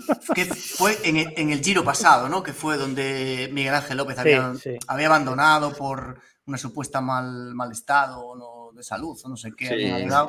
Eso fue muy raro. sí. Básicamente fue que, pues, según explican por ahí, que le dio una reacción alérgica. A ver, todo esto viene porque en la operación esta de la Guardia Civil, eh, claro, ahí, ahí han trincado a gente y hay testigos. Que yo supongo que, bueno, no sé, Sergio, si cuando un testigo de una investigación su- se supone que se pone a tu disposición para, para mm, delatar a más gente, ¿tiene presunción de veracidad también como la... o no? ¿O es como... Hombre, es que habría que ver si, si es un testigo, también está siendo investigado. mm, Claro, tú no- no imagínate, trama de 15 personas y tres Vamos de ellas ver, pues, se- salvo- se, ofrecen a colaborar, ¿no? Y colaboran y dan más salvo, nombres. salvo que te estén acusando a ti directamente, que sí que puedes mentir. Si tú eres simplemente testigo, es decir, un testigo independiente, tienes obligación de decir verdad. Entonces sí, tienes que colaborar. Sí, bueno, pero que con una manifestación de un testigo eh, no vale solo. No, Hay hombre, que no. estar avalado con más cosas. A mí vienen tres subnormales y dicen que mataba a Kennedy, pues aunque lo digan tres, pues yo no mataba a Kennedy. No, me imagino que, claro, uno, Pero de estos, uno de estos de la operación ILEX habrá delatado a López, entre otros deportistas. Eh, en su día, supongo que las tanas se, lo comunicaron o lo que sea, lo despide y ahora por fin la UCI recibe la información y lo sanciona, ¿no? Entiendo que A va ver. un poco por ahí. De todas estas cosas, es que desde el primer momento, cuando ya fue suspendido cautelarmente, no puedes vender inocencia porque este tipo de cosas no se hacen a la ligera de por si acaso Claro. suspendemos.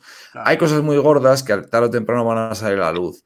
Entonces, que este sin- subnormal estuviera vendiendo su inocencia desde el minuto cero es para tomar, es un insulto a nuestra inteligencia. Tío, que te han pillado, prepáratelo. Que a lo mejor, es que no, es que no engañas ni en tu tierra, que son muy forofos y muy húligas, es que ni en tu tierra engañas. O sea, que es que, y seguirán saliendo mierdas ya, y vamos, dentro de nada te saldrá un vídeo, pues eso, con unas alcayatas en una habitación, eh, chutándose a lo loco y fumando en plata, porque es lo que queda de este gilipollas. Así que nada, me alegro muchísimo porque le tenía muchísima tirria merecida. O sea, encima de subnormal, dopado y camello y la hostia. Así que Miguel Ángel, que te den por culo. Y es mi A ver, opinión el- personal. En principio era cliente de, de la red esta, pero bueno, sí, yo qué sé. Que quede claro que soy mía. yo el que lo dice. Pero bueno, en fin. Bueno, ¿alguien quiere apuntar algo más o pasamos a la siguiente noticia? Pues Yo estoy un poco en la línea de Madafaca, ¿eh? Un- Igual no, Igual-. Igual, no, igual no tan bestia, pero este tío, con todo lo que ha hecho, es que vamos, no, no me sabe ni, ni mal ya. o sea, Le queremos fuera del ciclismo. sí, sí. Y ojalá eh, deje de ser noticia. Como por ejemplo Nairo, que hace mucho que no hablamos de él. Por mucho que nos lo pidáis, chicos, pues es que no. Solo hablamos de ciclismo. Pues nada, eh, pasamos. La UCI comunica otro positivo por tramadol, en este caso el señor Alex Baudin, que se ve que no tuvo suficiente con pegarle un tiro en rodaje a uno de sus compañeros, sino que además también tomó tramadol. En fin, Este, este igual, ahora con otro no está, pero lo- igual lo conoce, pero joder, 22 años tiene este chaval. Quiere decir, mm, pf, ya metido en estos jaleos de tramadol, que ya dijimos en su día, que es un opiáceo, que te inhibe dolor y te, bueno, no sé si te favorece la recuperación o lo que, o te anestesia directamente. Pero que ande con estas historias eh, un chaval tan joven es un poco triste, no sé. Sí, pero Yo, yo lo veo lógico porque después de matar a, a la compañera aquella, pues estaría nervioso, necesita algo para relajarse. Totalmente, creo que... ¿qué, qué sabemos del, del asesino este? Del Alex Bode- Boden, ¿cómo se llama? Pues- Col- Coloto viene de violar ahora mismo a, a alguien. Tengo que mojarme la cabeza porque me va a dar un jari aquí. Eh, a ver, el chaval Parece este, una, una gallina vieja. El chaval del tramador. el chaval este lo hizo, o sea, era bueno, la verdad. O sea, el año pasado lo hizo bien. bien. He dicho antes por el grupo que era con el Tudor, pero luego he mirado que era con la Swiss Academy, que viene a ser lo mismo, yo creo, parecido. Y joder, este año no lo ha hecho demasiado bien, pero también hay que pensar que es su primer año a- a- al primer nivel. Pero pintaba bien, no sé. Mira Pero Kiko si, si apuntaba bien que se cargó a la, a la mujer esa. No fallado. Pues nada, los franceses que siempre van de limpios de no sé qué, pues venga, chaval de Pero es 22 que, es que en, el caso, en el caso de este es lamentable, porque es que encima le- que, que le da para ser el 70, ¿no? O, es que no sé. Es- no sé. Sí, ¿El, el Bueno. positivo de cuándo es? ¿Del Tour de Francia fue o El Giro. El Giro. del Giro? Es que joder. Y me dices que se le escuela un positivo entre una carrera y otra en pretemporada, que en pretemporada estoy seguro que toman cosas, pero claro, no compiten, entonces que no te pillen, pero es, no sé, muy lamentable. Aparte que esto no es para mejorar el rendimiento, es por dolores y demás, pero vamos, que de, de- de novato total. O sea que... Fue, fue la, etapa 10 la etapa 17 la que dio positivo, ¿no? Creo que ponía. una que la de, etapa las- 17 de la última semana, ¿no? De estas de duras. Es que la etapa 17 es la, la que era el tobogán. Por eso me llama la atención. Bueno, sí. cuando le hicieron el test, básicamente, no le Sí, sí, hacen todos los días, ¿no? Sí, que a lo mejor, a, a lo mejor a- se lo tomó el día de antes que estaba reventado. Hmm. Hmm. Bueno, continuamos. Eh, seguimos con, con la UCI, que en este caso suspende a Philip Machi- Maciejczuk por la tontería que hizo en la ronda de Van Blenderen. 30 días de sanción. Apuntan aquí que esos 30 días equivalen a dos premios consecutivos a los bolos. Esto es una tontería como la casa, o sea, que lo sancionen en agosto, cuando eso fue en mayo o no sé cuándo. Tarde y mal. Por, En abril. por- Antes, en por abril. si alguien no se acuerda, que no estarán las imágenes por ahí, fue el que intentó progresar por los terruños, se metió en un pozo de tirador que había ahí lleno de agua y se cruzó por delante, justo por delante de todo el pelotón y no sé, quedó de pie tres personas, creo. O sea, Le hizo un pleno de mirada. fue increíble la que lió. Que claro, ahí vale todo siempre de me meto por los terruños, me meto por la acera, tal, pero claro, la puta mala suerte de que joder lo haces y la lías parda. Que se lleva 40 tíos por delante. Pero que lo hagan así ahora, tarde y mal, o sea, ahora mismo, joder, es que mataste a alguien hace 10 años. Coño, pues yo qué sé, Pero ¿qué- qué sancionar en pasa el aquí? momento. La OCI se reúne dos días, dos días al año o algo. Pero es que tanto se tarda en ese mismo día por la tarde merendar. Joder, pueden comer, hacen, pueden hacer como los de UGT y comisiones, pueden merendar ahí, bueno, unas putas, un poco de coca, tal. Y luego dicen, vamos a sancionar a este tío, pero le sancionan en el día, no en, en julio, tío. Es que en julio este hombre Se que les- sancionar. Se les la- traspapeló el expediente. No sé si se ve el vídeo, le doy, Dale. Dale, dale, para que sí. la gente se acuerde. Hombre, es que. Ups, ups. Y además, él no se cae, que no me acordaba. Da- Él hace Se pantalla queda- con un tío, se queda de pie y Y mira para atrás como diciendo, Bueno, La- se da la- cuenta la que- enseguida la que he de liado. A ver. se queda- mira para abajo como diciendo, ¿qué ha pasado? Pero ¿os parece mal? O sea, que la sanción sea ahora no tiene ningún puto sentido, pero que sancionen a alguien 30 días por hacer una acción así. Sí, es. Bueno, está bien. Es que-. Es que es Es muy fácil de- lo que hace. Es fortuito, Sí. igual, pero hay que hacerlo. O sea, Esto es lo de 30 días no es la muerte de nadie. Sí. se sanciona la puntería, no la acción. Sí. Es Sí. así, eso no, no va a cambiar. Sí, pero aquí no es el típico movimiento que haces en un sprint. Aquí es que el tío se va por fuera, pero tiene un tipo de sentido lo que hace, joder. Es innecesario. Ese movimiento lo hace Sagan hace unos años, le sale bien y estamos todos pajeándonos, diciendo, hostia, Sagan, fíjate qué habilidad tiene. Bueno, pero es que también es normal que, se, que la puntería influya. Tú si disparas a alguien entre darle y no darle, el delito es diferente. Pero Eh, mira, no. mira Tiberi. ¿Es en grado, de tentativa o...? Bueno, pero, pero si lo matas, supongo que te quedarán más años, ¿no? Homicidio. Y si no le das, Homicidio o no homicidio. claro, yo digo, Habría, yo no- habría que el verlo, experto, no, vamos. no estoy yo seguro. Pero, es Igual no en algún estado por ahí de Texas o por ahí. Tiberi dispar- disparó a un gato y sigue compitiendo y en cambio Juan Carlos mató a su hermano y sigue siendo rey.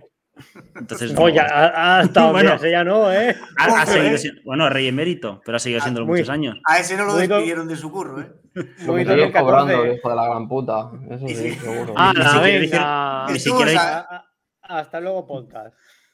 Ni siquiera le hicieron irse a Bahrein. Bueno, al lado, prácticamente. Con, Mi- con Mikel Landa. Este fin de estuvo en San Xenxo, el cabrón, ¿eh? Bueno, voy a, voy a, voy a pasar porque me estés poniendo mala hostia, republicano los cojones. Venga. Bueno, la que viene ahora. Madre mía, la policía local del País Vasco.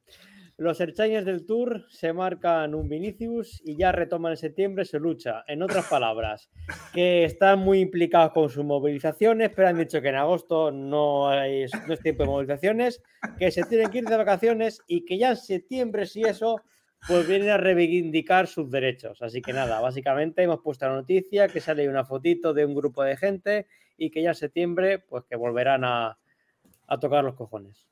Todo el mundo sabe que agosto es un mes inhábil para casi todo, entonces, pues oye, para las protestas también, joder. Las protestas en agosto, pues si vas a protestar y no te va a ver nadie para que protestas. Claro. Y ya en septiembre, Pues, en se- ahora reca- recargas pilas y ya en septiembre vuelves con la propuesta, con las propuestas y las protestas y lo que quieras. Exactamente. Que hay que llevar a los niños al cole. Estos iban a parar el tour, eh, ojo. Estaban, Iban a parar el tour. estaban comprometidos. Bueno, Bueno. nada, eh, pasamos con nuestra ronda habitual de rumores, fichajes, renovaciones y tonterías varias. La primera, Renko dice que los rumores sobre su descontento son bullshit, es decir, mierdas, y que está preparado para pelear el Tour del año 2024 con Migar. En fin, de ilusiones se vive, tonto de los cojones. Segunda noticia, de Mar Arkea desde el día 1 de agosto, así que nada, Kiko, ya desde te hoy. puedes ir compra- desde- efectivamente, de- de- desde hace 20 minutos, el señor Mbappé tiene 40 millones de euros más en la cuenta del banco y de Mar ya está en Arkea, así que Kiko está en el Express comprándose el maillot del equipo ese de mierda gabacho. Hostia, esa- esas venadas raras, tío. Pero ¿para qué cojones se va de más? Y esto a mitad de temporada siempre llama mucho la atención este tipo de fichajes. ¿Y qué cojones pinta en Arkea? Es que- Aparte, esto es raro. Yo no, No sprinters. no piloto mucho de la normativa de. Pero no era, no era que. Ya, es verdad, Arkea, joder. No era que no podías. O sea, puedes fichar a mitad de año, pero con unas condiciones, ¿no era? ¿O cómo era la historia? Tenías que. Supongo que si, el, que si el equipo en el que estás te deja, ¿no? Eso para empezar. Sí, ¿no? Será como mutuo acuerdo de que te rescindan en el que estás y o algo así. El año pasado ¿Qué- hubo varios fichajes. Con Teuns, por ejemplo. Creo que, creo que la Sí, norma es verdad, tenemos a Israel. Creo que la norma Sergio. no dice, creo que la norma no dice que tú no puedas fichar a alguien de otro equipo antes del 1 del 1 de agosto, sino que no puedes entrar en conversaciones con alguien que tenga equipo antes del 1 de agosto. O igual estoy mezclando normas de la NBA, No, pero, no, me, viene, me- pero me a so- claro. me- me viene a sonar eso, ¿eh? O sea, que si está en un equipo, tú no puedes ir a hablar con un ciclista que está en otro equipo hasta el 1 de agosto. Igual Eso tienes sí. que hablar con el equipo o, o por lo menos que haya mutuo acuerdo, ¿no? De pues mira, yo No, voy a seguir no. aquí y tal. Pero que Bueno, pero joder, sí, diciendo dos- sí, pero, pero a ver, si firman hoy. Pero que estamos diciendo haber- cosas que haber distintas. hablado. Estamos hablando de cosas distintas. Sergio está diciendo el pacto este de caballeros de eh, que se supone que no puede haber nada firmado antes del día 1. Pero aquí eh, lo que entra es otra cláusula de la normativa que entiendo que es que, como tú has dicho, Kiko, que no sabemos, pero en ciertos casos sí que puede cambiar el corredor directamente a 1 de agosto de equipo. Que generalmente se hace en enero, pero sí que hay casos. No sé qué, no sé qué tiene que pasar para que se dé. Bueno, sí que pasa, no de menudo, pero sí que pasa de vez en cuando que suben a ciclistas de un equipo. Sí, pero una cosa es Bueno, bueno, sub- caso, digamos. sub- claro, una cosa es subir un estaller, que sí que lo puedes subir a final de temporada, pero el año pasado está el fichaje de Teuns por Israel, Pico lo fichó por el Education First, que creo que también ficharon a alguien más a final de temporada. y- entonces, lo que pasa es que a lo mejor en esos casos tienes que negociar primero con el equipo Claro. y no puedes negociar con el corredor directamente. Que es Pero lo es que que se- el- porque en ciclismo no hay fichajes normalme- normalmente. No, no se pueden. Pero es que Hablarían también a tres bandas y, y El- eso. El nombre ya te lo dice. Hasta ayer era un equipo y hoy ya no creo. ¿La Paris Tours cuándo es? Se va, se va Final para de. Sí, sí. Bueno, ojo que no vaya. Igual va a la vuelta. Por- Arkea no va a la vuelta a España. Yo creo que sí, ¿no? Sí, No, Sí. que No, estar no. invitado. Hombre, No, pero pero sí, sí, World Tour. Son World Tour, sí. Y de Mar no fue al Tour. O sea, bueno, a ver, que la vuelta para sprinters tampoco es muy tal, pero bueno, sé, no. que, que trabaje sé. algo, ¿no? Arnaud va de mal en peor. o sea que- Es que según, según estoy leyendo aquí, dice que desde el 1 de agosto, que. Hola, buenas noches. Dicen que el 1 de agosto es la fecha de apertura del mercado de fichajes en ciclismo profesional. Y dice que aunque muchos de los traspasos se cierran antes, la norma dice que no se pueden hacer oficiales ni públicos antes del 1 de agosto. Sí, por Por eso eso. digo, a partir de mañana esta sección, en vez de rumores, va a ser con No, no, por eso hemos esperado las 12 para decirlo, por eso. Máximo ri- rigor siempre en nuestro estilo. Bueno, eh, Beloki al Education First. Obviamente hablamos del Beloki con cejas. Es decir, Sí, no. marca el, Be- marca el Beloki. El No el, no el muñeco de El- cera. El hijo, No Ortega Cano. el hijo, nada. Eh, pues Esto es un sorprende poco que, what the fuck, ¿eh? que Muy- tan muy- joven ya. sí. Es que tiene 18, ni 18 tendrá. 18, 18. Sí, los cumple hace poco. Joder, Mm. pues. Es un poco random, ¿eh? Yo por lo que he leído, o sea, puede salir bien, pero puede salir también muy mal. Eh, es como un poco prematuro.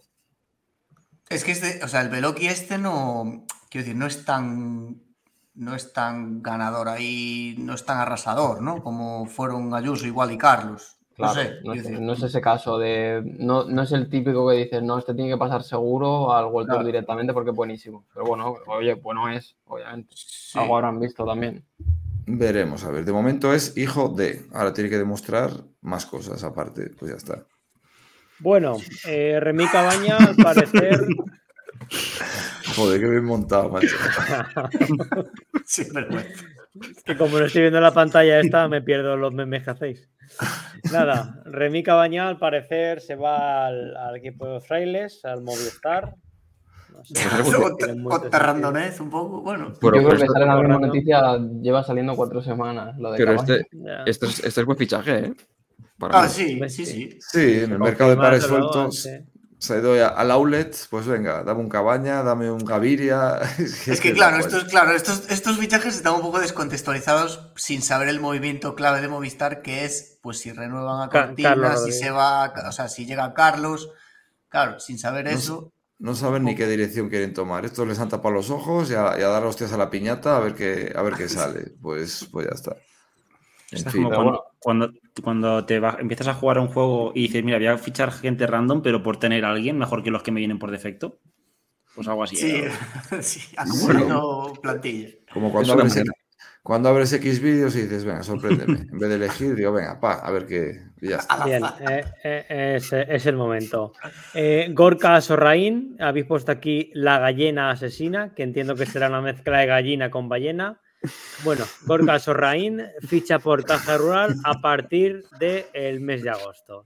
Salvo que alguien me quiera explicar lo de la gallina, yo creo que pasamos porque este tío no le interesa más que su familia. Este es el chaval que hizo quinto en el campeonato de España corriendo con equipo africano por ahí, que tiene, Exactamente. 20, tiene 26 27 años años.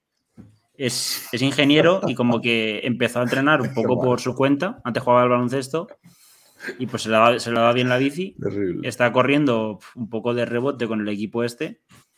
Y después del campeonato de España, pues llamó la atención y mira, el Caja Rural se lanza por él. Esto es lo que decía Berlusconi, ¿no? Sorra in. Eh, eh, en, en- en resumen, que es ingeniero, pero no ha visto una, una ecuación en su vida. En fin. El Team UAE Emirates saca su equipo Generación Z. Esto seguro que no lo explica Kiko. Entiendo que habrán sacado un equipo para jovenzuelos, para que se ¿Qué? enfoguen en el Swift. Que lo llaman así, ¿eh? Que el, el comunicado de ellos es. es Sí, sí, cual. no, lo he visto, lo he visto, en fin. Gen Z Eh, Team. No sé, terrible. será, pues sí, el equipo, el equipo de Stallers, que bueno, es un poco, ya lo hablamos en algún programa, está tendiendo un poco el ciclismo a esto, ¿no? Los grandes equipos van a tener equipos de Stallers en los cuales tener al talento metido y bueno, pues un poco lo del mundo del deporte, ¿no? En general. ¿De qué, ¿De qué año solo? ¿Generación Z? ¿Eso desde que...? ¿Sabrá Yo- Coloto? No sé. Coloto. bueno, A partir del de Z, creo. 95, 95, a partir del 95-96. Más, más, yo creo, ¿no? Ya No, siglo XXI, ¿no? Ok. No, Ah, sí, pues. Esos son los millennials, ¿no? Nosotros Ah, es verdad, es verdad, es verdad. Nosotros No, somos no. X, ¿no? Millennials Pues somos no, nosotros. Ah, Millennials nosotros no somos la X nosotros. Nosotros estamos entre millennials y los anteriores, que es un poco los que tenían 18 años en el 2000 o por ahí, ¿no? Más o menos. En el 95 empieza la Z. Sí. Yo estoy en el 25 para. A mí eso me ha dado del 95. La polla Eso- vieja, eso- ya está. Eso del polla 95 viejas. para adelante lo, lo habéis dicho mucho vosotros. Pero es que los del 95 van a tener 30 tacos en nada, ¿eh? O sea que eso hay que actualizarlo. Hostia, O sea, eso me, deprime, eso me deprime a mí mucho, tío. Quiero decir, los del 95 en dos años tienen 30 tacos. Yo no sé. Gracias por los ánimos, Kiko. Sí, es- Todavía estoy digiriendo los 28. terrible las decenas, eh. Me cago en. Cabrón. Y estos del UAE que entiendo que es para hacer competencia a Ayuso, ¿no? Que también se ha creado un equipillo para blanquear dinero. Ya estamos con las tonterías que le. Qué odio, qué odio le tenéis. Solo él, En fin. ¿no? Al, al final de, de septiembre, uff, uff. Este- El análisis ¿Cuá- final de la vuelta va a ser esto. ¿Cu- ¿Cuánto vais a mamar con Ayuso? ¿Cuánto vais a mamar? sí. En fin. Yo la vuelta no pienso grabar. Por precaución. Bueno, continuamos con esta noticia un poquito más dura. La ciclista Amy Peters avanza lentamente en su recuperación.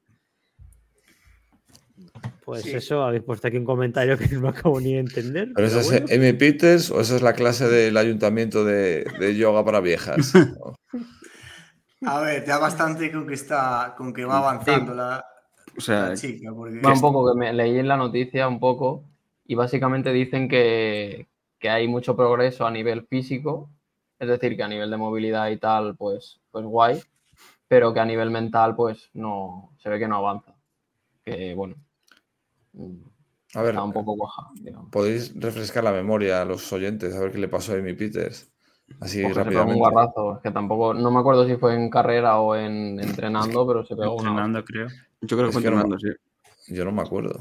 Es que vamos, que, que este viva, o sea, estuvo en coma, ¿no? Sí. Creo que estuvo en Sí, sí. coma, no sé si varias semanas semanas, o- yo creo.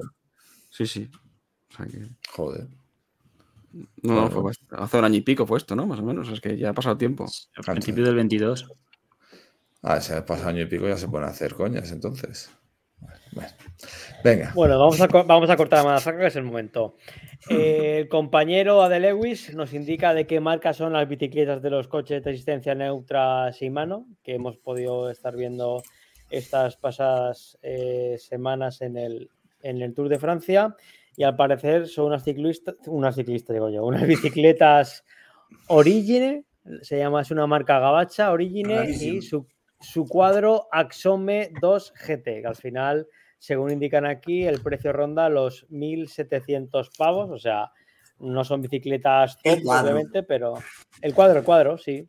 ¿En qué iban Sí. montadas? Que yo decía que tendría que ser Claro, un, pero- ulte- un Ultegra mecánico, así que yo, yo es lo que me suena que con la, Sí, la puede famosa ser. etapa, la etapa de Froome, esta que iba Mm. corriendo y le dejaron una bici y tal, era Ultegra mecánico. Sí, que no pero súmale- te lo digo, te lo digo, mira, eh, Simano lo viste al completo con su grupo Simano. Durado. Ah, bueno, pues dura. Pues, pues mira, súmale otros mil y pico de la transmisión, más otros Y mil de las ruedas. neumáticos, neumáticos tubeless Continental GP5000.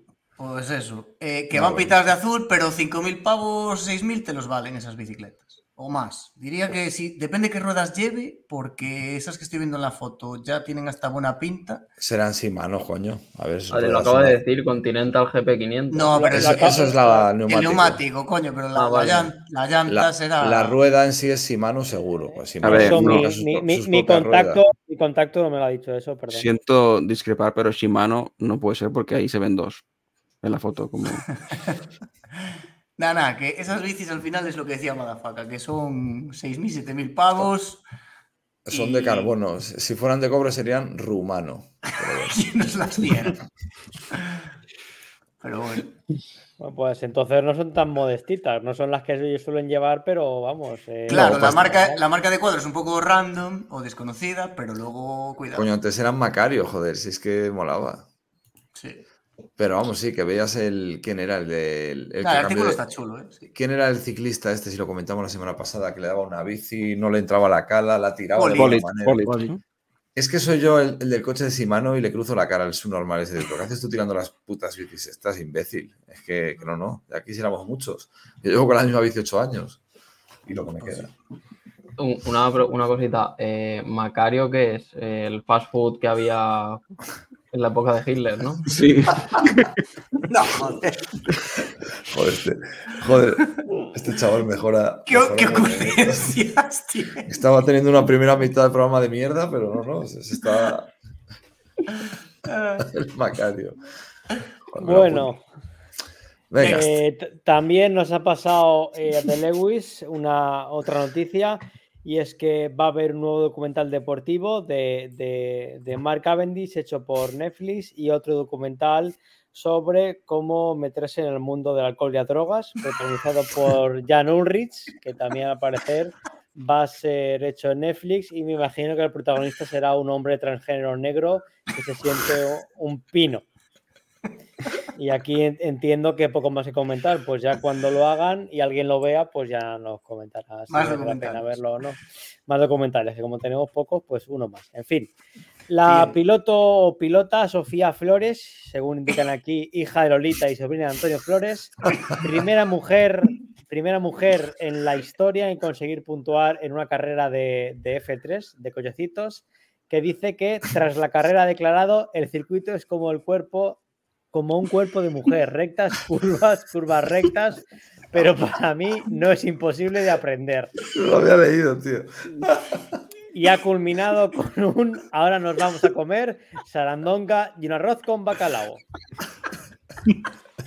Es una maravilla. Eh, Un aplauso. Posiblemente, Un aplauso para.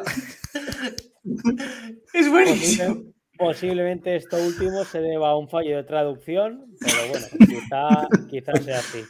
Al final, esta muchachita, lo, me imagino que no sonará ninguno, pero A ver, tú que conoces, a ver qué tal. básicamente es conocida por, por, o sea, su mayor mérito es seguir viva. Porque tuvo, un- tuvo, tuvo un accidente en el Gran Premio de Macao en 2018, creo recordar, que se pegó una hostia terrible. De hecho, el, el coche salió volando y acabó encima de la grada y, y básicamente pues salió ilesa. Y sí, este fin de semana en Bélgica consiguió acabar séptima en, en una carrera un tanto loca, pero bueno, en fin, enhorabuena y, y nada. Sí, a ver, que lleva el peor coche de la parrilla, o sea que vale No, que se ha tenido es- que dar eh, No, cier- escúchame, eso es una tontería porque en F3 todos los coches son iguales. Lo que es el peor coche de la equipo. parrilla, da igual.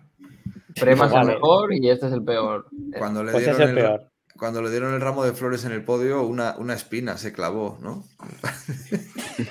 Madre mía. Perdón, en su, en su caso es la perrilla o la parrilla, ¿no? Era la otra pregunta que tenía. ¿Cómo? Eh, Bueno, bueno, hostia, ya. Nadie al timón, ya. Esto- Yo ya me, Pues ya me daba la bebida, ya no. ahora, ahora ya te da igual. Bueno, vamos a, a continuar con, Pues con noticias sí, de. Sí, para adelante, para adelante.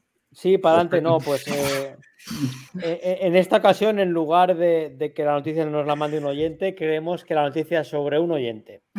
Un japonés, un japonés, un japonés transraza se vuelve loco y se convierte en un homo canis, es decir, es un puto perro, es un hombre perro. Mi sueño de convertirme en helicóptero cada día un poquito más cerca. Porque De si un esos hay japonés muchos, puede ¿eh? ser- De estos hay Ah, muchos por hospitales de, de Homo canis.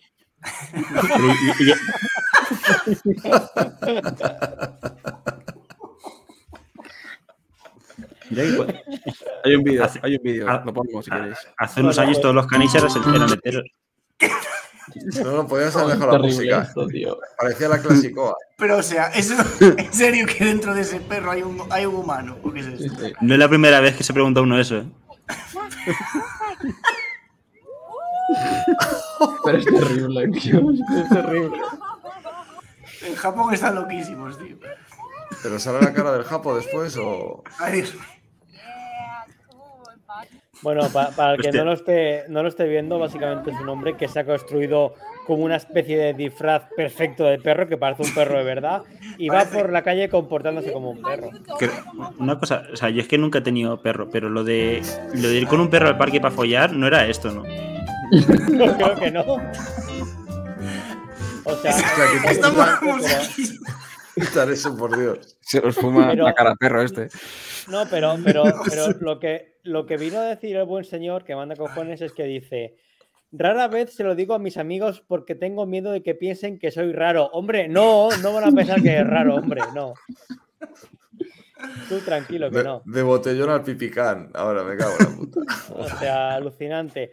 Pero, eh, ¿pensabais que esto era lo peor? Pues no, tenemos una peor.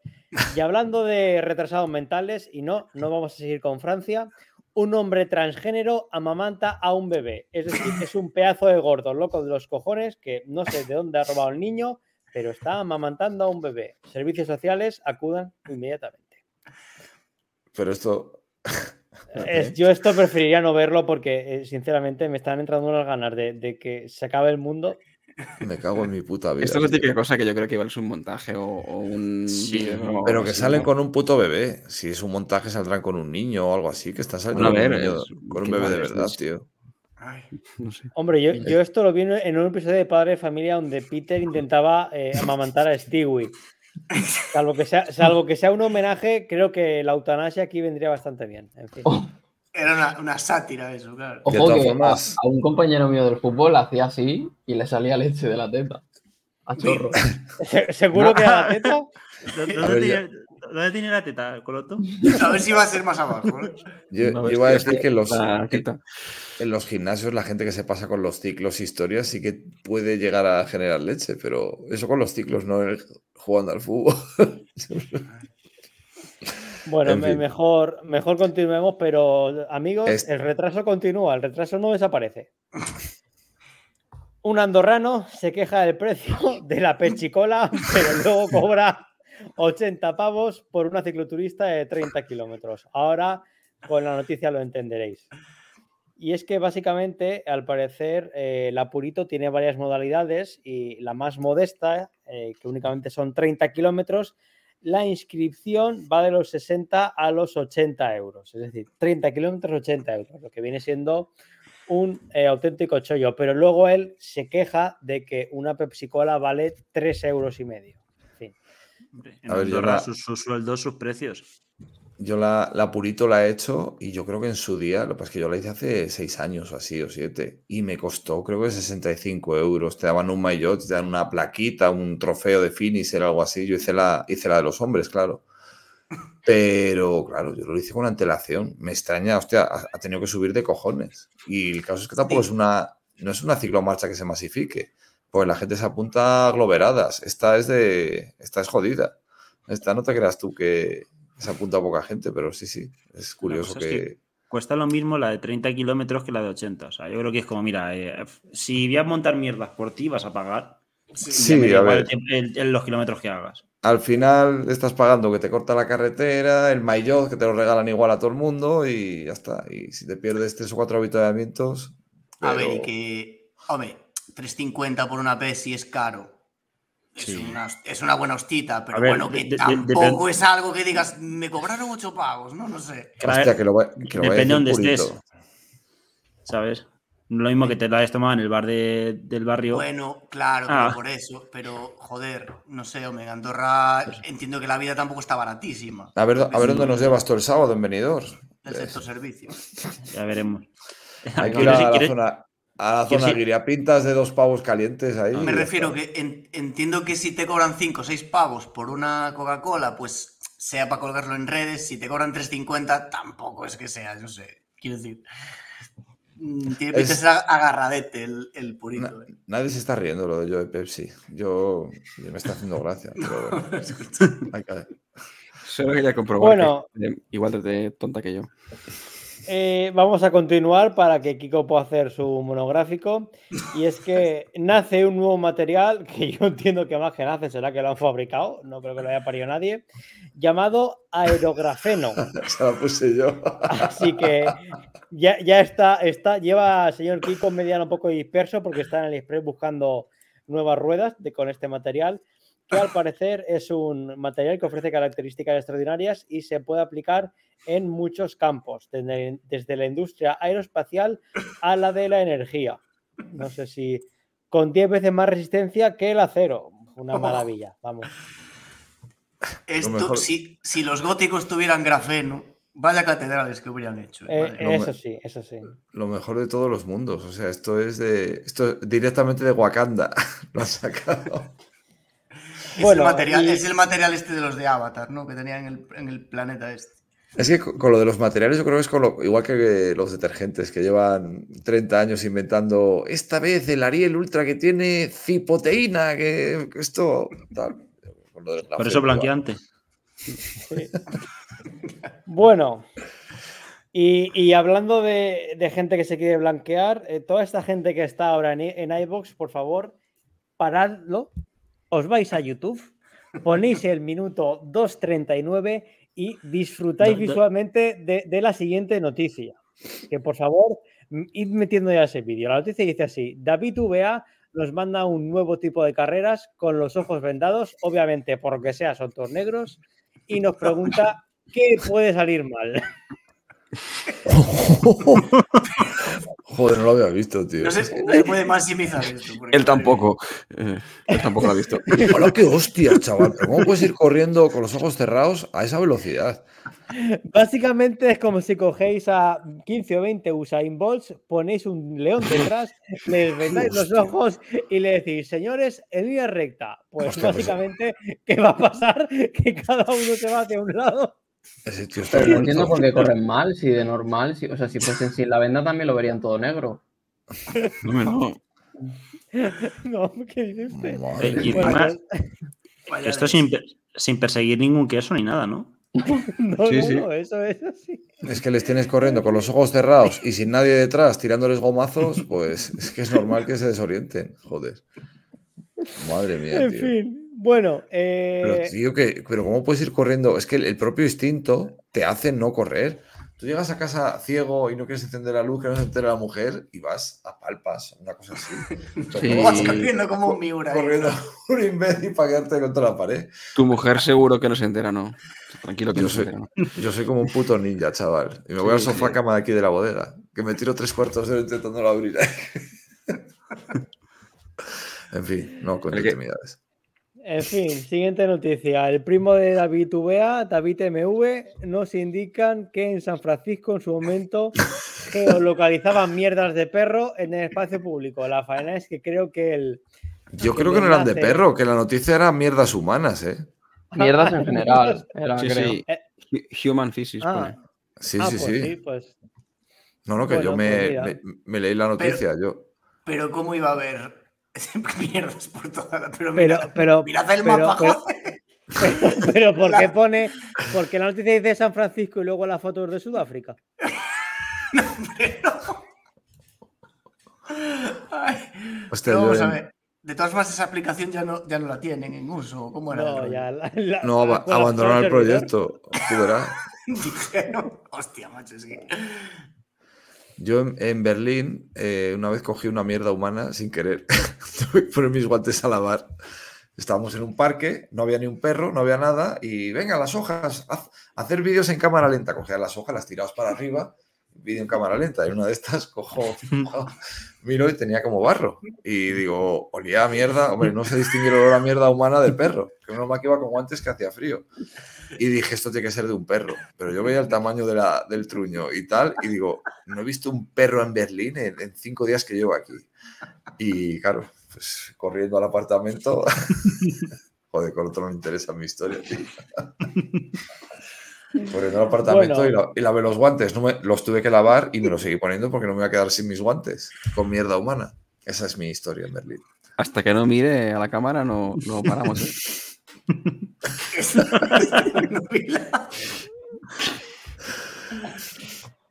Seguimos, seguimos hablando de.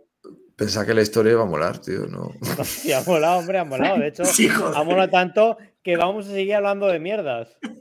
Y Ha molado los dos primeros segundos. Luego ya he visto cómo venía el tema y. Bueno, es que tampoco era spoiler. Empecé diciendo, yo, yo toqué una mierda, tío. Humana. Además, mirando, a ver, digo, sí, sí, esto es humano. Aquí se ve, ha comido Kikos, ha comido Kikos. Bueno, Seguro que tampoco es la primera vez que te pasa. y con mi propia mierda. Hay, hay un anterior, Sergio, que igual. mm, Bueno, Hay una da igual. Ay, perdón, que me, no la- que me- yo me he confundido. yo no, no- no la tengo. Yo tengo. Como habla de mierda, se ha confundido Pandis. Es que Claro, hay un- perdón. hubo una de mierda que entró a última hora para completar el tríptico. La 18. La 18. Sí, es, eh, claro, esa voy a decir ahora. Ah, vale, vale. Era- mierda. era- era pa- es que es Pandis el que está abriendo las noticias. Vale, vale, creo. correcto. Ah, vale, perdón. He abierto nada, por pues, error eh, la de Dani Alves. Cuando una No, esa, e- esa es la cuarta de mierda. De momento estamos en la tercera de mierda. Eh, un señor nutricionista que trabajó en el Deportivo de La Coruña, con lo cual ya saben ustedes lo, lo que puede ser esto, teniendo en cuenta que el equipo ahora mismo está jugando en Primera Regional de Parques Gallegos. Dice que, bueno, Sa- Saúl Sánchez dice que, además pone un emoticono una mierda, muy bien. Defecar antes de competir mejora el rendimiento en hasta un 17%, ya que de este modo se mejora el suministro de sangre al cerebro prefrontal, favoreciendo la práctica de ejercicio intenso. Así que ya sabéis, chavales, antes de cualquier tipo de ejercicio, todos a cagar. Poco me parece. Esto sí, es que 17 con un 50, porque vamos. O Vamos, sea, en- vamos entiendo, entiendo que es de, de- de media, porque como te estés cagando, vamos, la A ver, mejora es total. Salir a correr y con la sensación esa de tener ahí el no. macerando en el estómago, es imposible. O sea, no. Pero ya lo comentamos por el grupo que eso me pasó a mí la semana pasada y se pasa muy mal. No, a mí no. Antes, de, antes de salir a correr, pastillita de sal y cagada. Eso es misa. No, y, y en el caso de competir algo, una carreruca, una popular, o sea, nadie antes de hacer una carrera de esas no caga. O sea, es la, la famosa cagada del miedo. Es que no falla. O sea, tú antes de, de cualquier ciclo, marcha, lo que sea, es que estás desayunando y estás ya con el tamborileo, estás ya ahí. Vamos, que es que dices que, que no, que no, que es que tienes que. O sea, es que te, la pole. Te lo pide el cuerpo, sí, sí, totalmente. Hay que, hay que liberar a Mandela. Está ya eh, eh, Mbappé diciendo, ya voy, ya voy, ya salgo, ya salgo. Está el perro asomando el hocico. La tortuga Hola, asomando la cabeza, Exacto. sacando los troncos al patio. No, Vamos. sí, está El bien que beso. la, que la ciencia lo, lo avale, porque Des- la, el descomer. empirismo, desde luego. El beso de la morena era otra que se decía. El, no, era beso de. Neptuno, el beso de Neptuno es cuando salpica la mierda al caer y te dan el ojete.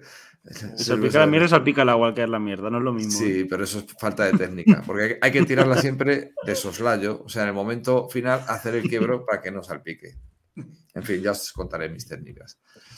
Madre mía. Eh. Bueno, para cerrar el, el- el cuadrado de, de mierdas, eh, el señor, bueno, ex, ex señor Daniel Alves será procesado por agresión sexual al apreciar la jueza de instrucción que hay indicios suficientes para acordar la celebración del juicio.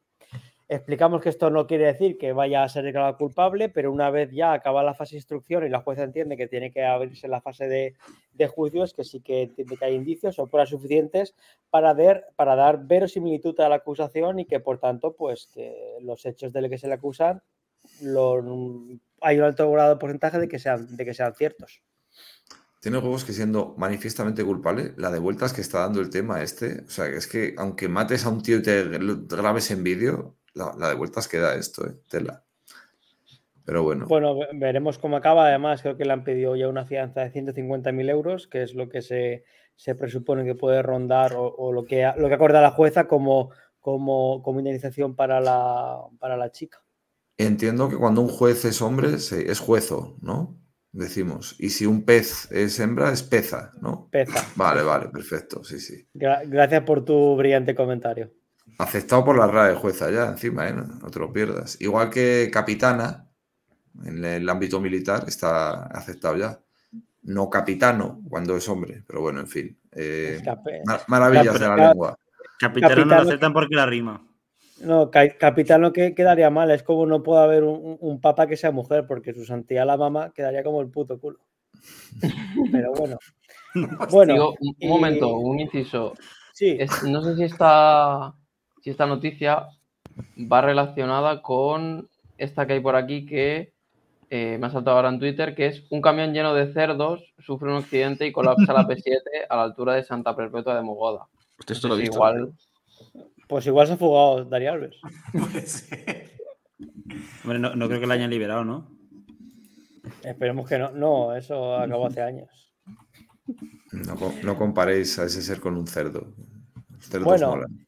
Y hablando de cerdos, acabamos con Benji Naesen. Al parecer ha encontrado a una señorita a la que engañar y contrae matrimonio. Y ahí tenéis una foto de espantapájaros y la urraca de espaldas. ah, que se casan sentados. Joder, encima son vagos, tío. porque de pie no aguanta. Y de negro, en Eso señal de sí, luto. Lo dijo Vic. en el club dijo, qué moderna la, la novia de Benji que se casa de negro. Y, y- igual es lo que dice Coloto, que se casa de luto ya. Oye, Pero, el, el, el Verstappen este tiene buena chepa, ¿eh? Madre mía, ya te digo, tú. No, hombre, Hostia, su- no, no tiene un físico privilegiado, Yo digamos. creo que tiene barriga en la espalda. Sí. ¿Qué lleva? Ya- Joder. Lleva Es la Gollum, con, ¿eh? la- con la emisora, Madre mía. madre mía. Pero bueno, que sea muy feliz el, el Benji. Sí, hombre, a ver, una cosa es que hagamos risa, otra cosa es que le deseemos lo mejor. Sé feliz, hombre, disfruta de tu señora y deja de escribir de ciclismo. Como, pa- como pase por los Juegos Olímpicos por Notre Dame, lo van a confundir. Aprovechamos de nuevo a recordar que no está bien reírse de los cuerpos ajenos. No, no está no bien, a ver, pero vamos a ver. Está bien alabarnos, No, ¿no? No nos reímos de su cuerpo, nos reímos de que el chaval es tonto por Twitter y que como está todo el día diciendo tonterías, pues no tenemos que meter con él. Mm, Básicamente. Mucho mejor. Bueno, dicho lo cual, salvo que alguien saque una nueva noticia de la manga, yo creo que ya estaría y podríamos pasar con el menú semanal. Hostia, hoy batimos récord de duración, ¿eh? increíble. Estoy flipando. Venga, Venga, ¿lo lee alguien o sigo? Yo paso. Venga, pues ya, ya, ya, ya lo leo yo, tranquilos. Bueno, semana del 31 de julio al 6 de agosto, desde ayer lunes al miércoles 2, como habéis visto ya en el canal Espero, Tour de la IN 2.1 que se retransmite en Eurosport. Martes 2, la Great Brave Elites femenina 1.1. No os riáis porque me ha salido la pronunciación perfecta. Sábado 5 empiezan los mundiales, mundial eh, de ruta junior, masculino y femenino en Teledeporte. Creo que debe ser así las Teledeporte y en Eurosport. Domingo 6, mundial, ruta élite masculina en Teledeporte, creo, y en Eurosport. Y hasta el viernes día 4, el Tour de Polonia, que lo podéis retransmitir, re- eh, lo podéis seguir en los canales estos de Gora, no sé quién, y E3, que creo que es donde salía el Sinchan. ET ETV, ETV E y TV3. eh, País Vasco y Cataluña. Venga, para que no se enfade nadie. Separatistas. Separatistas, gentuza. No, que no, que, que os queremos muchos, pero comprar las putas camisetas, cabrones. Eso es. Nosotros a vosotros no. Ojo, semana, No. semana de mundial. ¿eh? Nos ya da, lo nos da igual. Semana lo de mundial y- adelantaste, y, y- sí. y de mundial femenino, ¿eh? De fútbol. Ayer, nos esta mañana nos han tocado el, mor- el morito las, las Sí. japonesas. Pues un poquito, sí. Les pondremos al perro en el siguiente partido, sí, eso. pues ya estaría. El cancerbero sería, ¿no?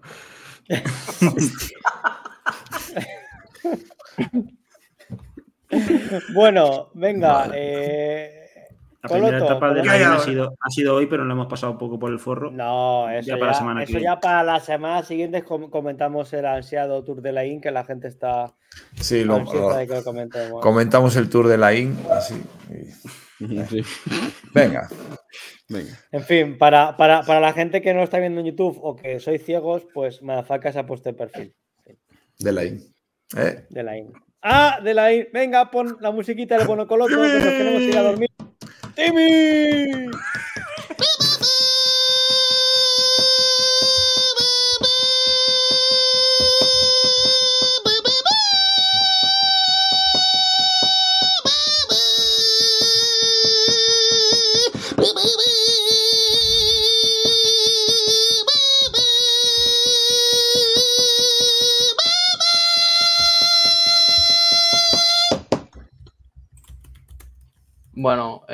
Aquí están eh, las pistas de la semana 16, que es la pasada. Eh, compañero de equipo con el que más días ha competido, bueno, ha compartido equipo, ha sido Christoph Ridlon.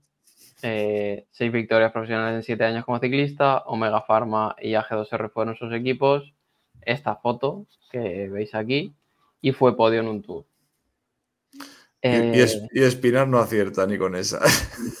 No, Espinar dio dos pistas erróneas, la gente que no le hizo caso acertó, la gente que le hizo caso, pues, pues no. Falló, sí, como, como ha pasado la democracia. Bien.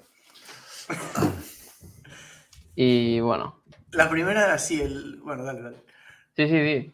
La primera era como era, Eh, nombre de futbolista brasileño, ¿no? Algo así, que era como el. Sí, el- era Reinaldo Nocentini. Ese, Reinaldo Argentini. Luego di- dijo que Biel o algo así, que era por Biel Cadri. sí.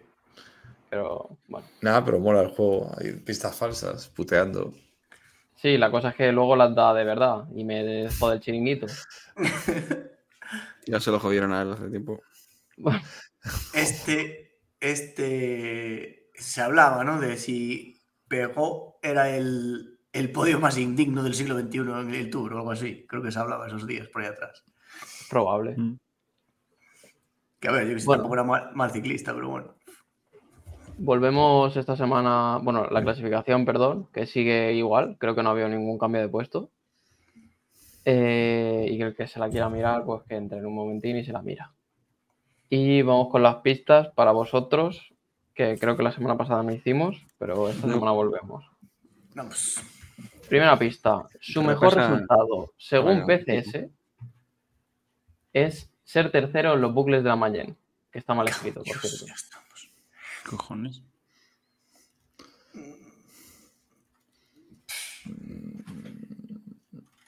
Según PCs, o sea que igual es falso eso. No, pero yo qué sé. Venga, escriban. Y 3, 2, 1, ya. ¿Cómo va a ser Cristo Madafaga? Me cago en Dios. Tengo mal escrito encima, es que no. Bueno. Eh, bu- bueno, buenos intentos, me gusta. Me gusta vuestra forma de pensar. Es un galopén, un galopén de la vida en el amor. ¿Cómo? Luego veréis por dónde van los tiros, si no os queda claro. ¿Qué tiene la polla como un pony o algo? Escribid. nah, es Nadie que lo no puede sabe. ser- No puede ser eso. Vale. 14 victorias en la Copa del Mundo Elite. Eh, vale. Mm.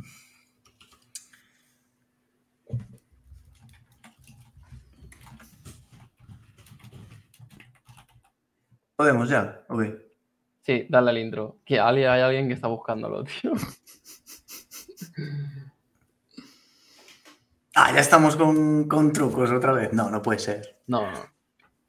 El que ha dicho Pandis, apa- aparte es de un- uno del China Glory. O sea, está- han mezclado.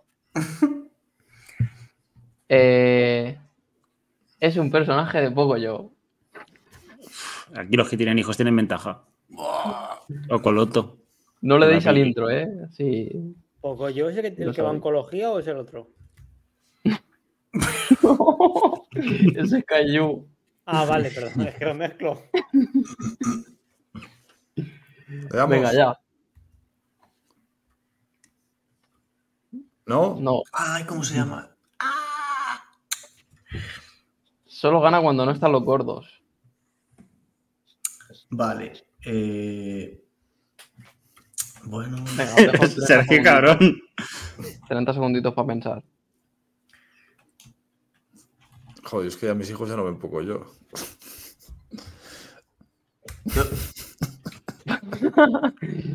Dale diga. ya. Bien, ahí esos tres. Eli. Joder, es que, claro, yo había Digo a la puesto. Felipe por Lula, Lulu, Lulu, Lula. Bueno. De- Eli.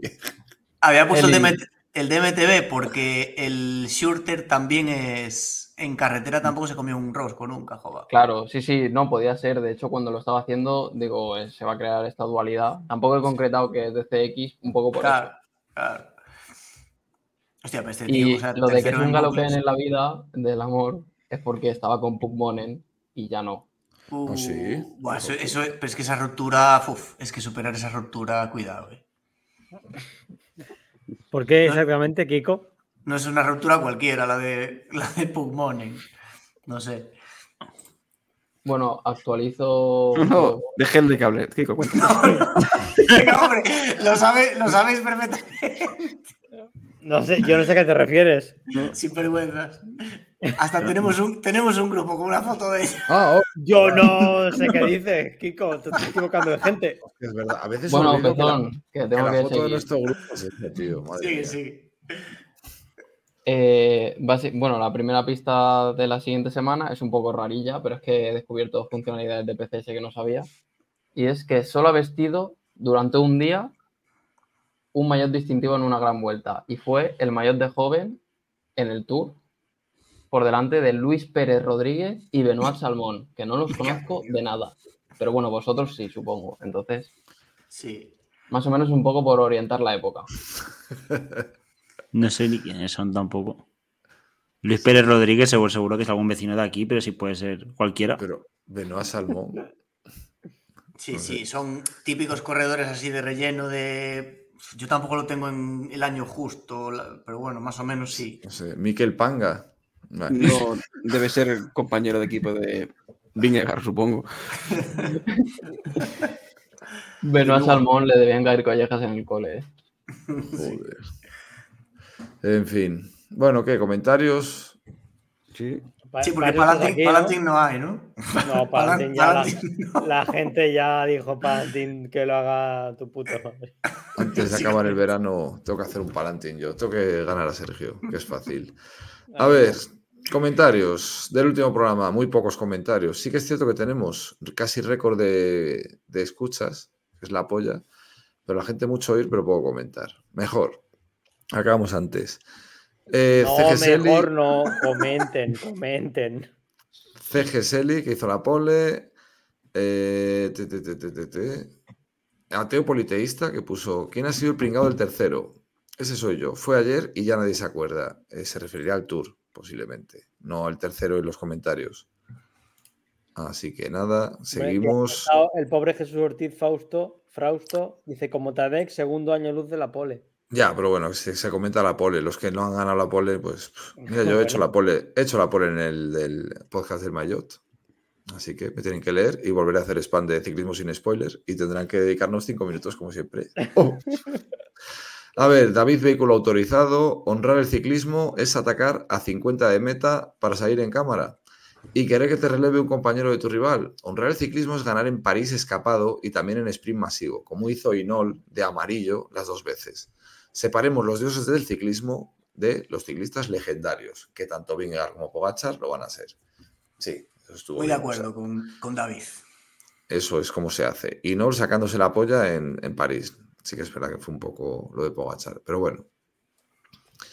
Eh, Pablo Prada Fernández que dice, quiero mi camiseta, maldita sea. Bien, tendrás tu camiseta. Además, Pantic hoy de hecho no, no ha podido conectarse porque está ahora mismo en, en una reunión con Fruido de Loom decidiendo el diseño y el grosor del material. O sea que Y los niños que van a coser. No, los niños ya están decididos. A, a- Fabián, Los suyos. claro, a- a a dobla personal. Doble plantilla. Está, está el japonés del perro supervisando. Madre mía. Venga, doctor Don Pedalada, que vuelve también sobre el ataque de Pogachar en París, claramente de cara a la galería, no para ganar la etapa. Debería tener cuidado con esas cosas porque al final, con todo eso de ser ofensivo o al ciclismo, etcétera, que dicen sus pajilleros, puede acabar siendo un personaje de sí mismo y estar más al show que a la efectividad, que ya ha pasado antes con otros. Y pone aquí Alberto, creo que se refiere al señor Velasco. A ver. Nada Sí, que comentar, ¿no? Contador, a ver, joder, tenemos todos el rollo de contador de la hostia tal, pero sí que es verdad que haces un poco de retrospectiva y ataques de esos míticos suyos el de Fuente D, porque de los lejanos lejanos ninguno le valió para nada efectivo, realmente. O sea, todas las vueltas que ganó, las ganó con otro tipo de estrategias, no con locuras a 80 Bueno, de metro. La vuelta que ganó Quintana fue por contador liar la. Claro, pero, pero ya no para él, sí, es verdad, es verdad. Sí, sí. Él iba por la etapa, que Él tampoco se inmoló y arrastró a. Sí, sí, sí. no, sí, los, los ataques de contador al final venían cuando estaba perdido, en teoría. O sea, no ha atacado nunca yendo primero. Claro, Así no atacó nunca en su prime, de, digamos, sí. Esos ataques estaban contados. El- el- ya tuvo un ataque muy, muy gordo antes de ser así conocido y tal. Le tuvieron que operar y todo, pero bueno. Y Contador Velasco, ¿qué ma- eh, ¿cómo era el nombre? Eh. Esa fue muy buena, tío. Clermont Ferrand. Los ictus. A ver, King Renko. Hablando de Tremendo ictus. ¿Eh? Sí. Habla- hablando de ictus. Tremendo momento cuando implosiona Kiko con los parentescos. Hostia, eso fue muy mítico. Apuntar, apuntar un programa para hacerle, para hacerle un té sorpresa con diversos parentescos. Se le va a cambiar la sonrisita socarrona por sudores fríos. Tremendo. Qué vergüenza me dio cuando lo escuché, Dios mío. No, a Chico viendo. Juego de Tronos debe ser maravilloso. Qué. Ay, la hostia. Coloto, hijo, recuerda que esto es un postcat y la gente no puede ver las clasificaciones. Pues hoy lo has vuelto a hacer otra vez. hoy lo has vuelto a hacer. Que quiera ver las clasificaciones que entre a la web. Que la pele. Bien. Bueno, las puedo pasar por el grupo. Nada, que den por culo, que las Sí, busque. Muy en desacuerdo con vuestra crítica al Tour de Alaphilippe. Creo que ha sido de los dos o tres ciclistas con más kilómetros escapados. Puede saber a poco para un doble campeón del mundo, sí, pero si no tiene patas, como llevamos tiempo viendo, no le queda otra que hacer lo que ha hecho. El que es ridículo, nada, no, no podemos estar de acuerdo. Pero es que la, la gente habla de no tener eh, patas como si fuese mala suerte no tener patas. Si no las tienes, porque no has entrenado lo, lo suficiente, probablemente, ¿no? O sea, es que no. O porque te Pero haces porque- así. o, o- o porque ya te ves mayor y ya... tú Pero claro, no mayor pero si la ya tiene. mayor, pero si no. Tiene 30 y algo. Es vagancia, los Philip es vagancia. Nah, Claro. A ver, que Chapo Guzmán también hizo kilómetros escapados y no por eso ha hecho un buen tour. o sea que, Claro, el, el Derek G en el Giro hizo kilómetros escapados, pero encima tuvo opciones de rematar cuatro veces. Entonces, claro. pero que a lo mejor a la Philippe el año que viene se pone las pilas, cambia el plan de entrenamiento y vuelve a estar en la élite, porque el tío la clase la tiene, pero este año pues lo ha Tiene- intentado, pero es muy, para un doble campeón del mundo y con lo que ha ganado este hombre, pues es muy ridículo lo que ha hecho en el Tour, es así. Que cumple 31 años ahora en, ver, ahora en junio. O sea, que no es que la edad no le Y los permita. pillara. claro. Con lo que sea ahora. 31, qué cabrón. Que los pillara con la sabiduría de los 40. ¿no? Buah. Sabiduría de los 40. Estamos diciendo Timmy que 2x3, ¿no? Esa es nuestra sabiduría. A ver. no puede. Es imposible.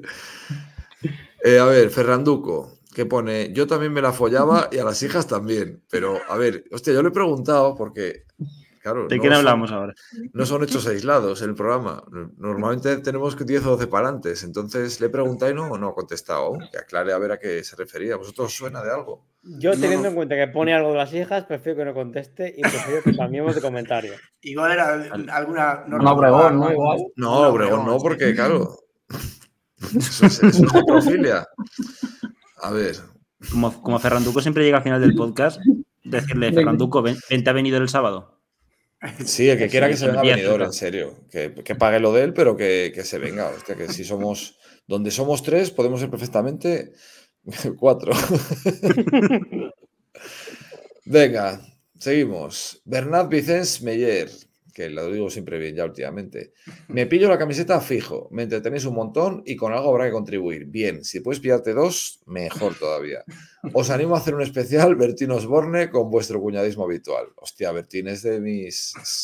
Es de los tíos que más sabe de Venezuela, de España, así que hay que traerle. Y la última. Eh, Patillas 86. Solo llevo hora y media de podcast y solo tengo ganas de moler a palos al CEO murciano. ¿Qué le pasa a este señor con Tadeo? Está en nómina del Jumbo, solo hace que comerle los huevos por debajo del culo. Uh, duras acusaciones, ¿eh? Y a los demás rajando del ataque de Tadeo en la etapa 21. Si hubiera ganado, estaríais la mitad pajeándos. Y si no hubiera pasado nada, eh, diciendo que se la han fumado. En fin, el pan sin sal se la ha sacado en el Tour. Tadeo está a un paseo por detrás de las vueltas de tres semanas. Madafaca, por Dios, da un golpe de estado ya. Todo, todo se andará. Creo, creo que has hecho el gesto mal, Madafaca. Creo que en No, lugar es- de así que es. Y con, y con la otra mano. No, es que como leí antes, lo de que estaríamos la mitad pajeándonos, me ha pillado ahí a mitad de. Digo, no, si aunque no gane Tadeo, yo. En fin. Hay uno aquí en YouTube de, de David VA que creo que va por, por mí y por Pantic, sobre todo. Hombres de mediana edad molestos con ver a hombres llorar. Dime que tienes una masculinidad frágil sin decirme que la tienes. Hizo ver a, razón. Ba- hizo a ver a Barbie vestidos de rosa. Bueno, sin vergüenza. Ay, la hostia. Está bien Barbie, ¿eh? Por cierto. Yo la fui. yo Sí, la sí, fui hombre, para adelante. Hombre, Margot Robbie, cuidado. Hombre, muy pocos palantes más claros. Pero, Muy nivel Pugmon, ¿eh? Voy así Yo, vestido. yo fui con mis hijos, pero no fui disfrazado de Barbie. Fui con una ¿Puedo camiseta la de de tus hijos? Ángelus pero- Apátrida. Pixel, pixel en eso, por favor. Pero eso de. Sí, eso lo hace mucho la gente en Facebook. Pongo foto con mis hijos y les pongo un tomate en la cara, algo así. No sé. Yo el día que vea una foto de mi hijo de 6 años que le han puesto la cara a inteligencia artificial en un vídeo de X vídeos, pues Si le pone un tomate en la cara en internet, lo que le pondrá él en casa. es que no sé. Que, ¿Con qué gente os juntáis vosotros? En fin. Sergio. Hacemos aquí un llamamiento a nuestro oyente más fiel, el señor Bonel, porque Sí. hace un par de programas que no comenta, por ver si la dictadura lo ha llevado preso o si está bien o, o que se manifieste que estamos preocupados. Pues sí, es verdad, ¿eh? Para un oyente que tenemos en Colombia, Están, un par de- vacaciones allí, ¿vale? Hizo un par de comentarios diciendo que su mujer se enfadaba cuando escuchaba igual ya, ya se le ha acabado el, el O, cuartelillo. o igual está en trámite de divorcio. Y... hostia, es, es que es de Cali. Ojo. No, igual han pegado un tiro, o sea. Ahí la, edad, la edad media, ahí creo que son 17 años, una cosa así. O sea que. La de media, sí. La edad media, la esperanza de vida media. Venga, con los técnicos, yo qué sé. Bueno, pues yo Bueno. creo que salvo que queréis añadir algo más, o, o Kiko quiera sonreír un rato, ya estaría. Si alguien quiere comprar la camiseta de Colombia, que ojo, cuidado, eh.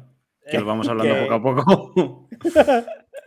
Bueno, a ver, Carlos creo que tiene una Zodiac, igual. A ver, decimos a la gente que, que las camisetas, todos los envíos los va a entregar en persona a Carlos. O sea que tranquilos. No, pero eso. Va a entregar Miguel Ángel López, que ahora tiene tiempo. Sí, porque Eso a ver, aparte, Y, y un papelito con orina de mujer mayor. Se, se supone que si, los, si las queremos tener para la vuelta, que ya va justo el tema, eh, hay que cerrar el- la reserva, ¿no? En, en nada. La vuelta empieza el 20 y algo de 26, agosto. 26. 26. Pues un par de semanas van a hacer falta. O sea, como mucho la semana del Mundial, dejarlo abierto, la reserva y luego cerrar el número, ¿no? No sé. Mm. Bueno, eso ya como es algo interno y Pandi ya está pensando en acostarse, quizás lo hablamos mejor mañana. A ver, es- mirando con, con cara de asesino. Simple- simplemente decir que es una cosa guay, que no, vamos, que no vamos a ganar prácticamente nada. O sea, es que no es por ganar dinero. Nos las íbamos a hacer para nosotros y dijimos, pues las hacemos por si la quiere alguien más. Pero si sale bien, pues más adelante sacaremos todo el merchandising típico. Sí. Ojo que, bueno, yo por soy igual uno de los del podcast que le apetece no solo sacar esta camiseta que es relativamente fea, eh, que es publicitaria, Qué buena forma, qué buena forma de y- venderla. y Si le sacar algo más, algo más artístico más adelante. Así que ya, Con- ya veremos. Con un Hubo polémica con el logo, con el logo, ver, a grande ver, logo, grande logo, pequeño. Coloto anima a la idea- gente a no comprar todavía. Sí. A ver, voy a matizar las palabras de Coloto. Lo que quiere decir es que hemos hecho una camiseta bonita pero simple para intentar sacar un poquito, de, un poquito de dinero para con ese dinero hacer la hostia. Eso es lo que Coloto ha intentado decir. Reinversión No en I más más I, fea. ¿no? Claro. Claro, claro. Y para que no nos Para cobre Hacienda, eso también. Eso también. En breve Dicho hacemos lo un equipo juveniles. Dicho lo, di- dicho lo cual, entre Codo el publicista y, y- y- Rafael Nadal Madafaka con, con las manguitas esas, yo creo que ya va siendo Es que- hora de cortar. Es que tengo una sudada de cojones ya, madre mía. Mm. Y de cuerpo también. Sí. Yo me estoy meando. Yo he perdido 3 kilos eh, grabando hoy. De hecho, eh, me, me he bebido un, un litro y medio de agua y, y no tengo Mira, ganas de estamos, mear. estamos O sea con que- lo de Timmy. ¿Tú has visto mi camiseta, Sergio? Hostia, Mi- vete, la- Mi lana bonita. ya. Bueno, yo, yo creo que con, yo que con, que con esto vamos- y con el bostezo de Juanfran vamos puede a ir cerrando, nos vamos a ir despidiendo. explique. Bueno, eh, gracias.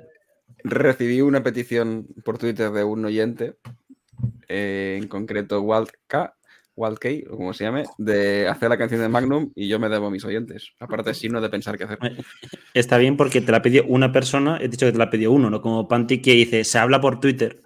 No, no, Claro, esto es como las- Es un clamor Twitter pidiéndome la canción de Magnus. Esto es como las influencers de muchas me estáis preguntando por las gafas que llevo, tal.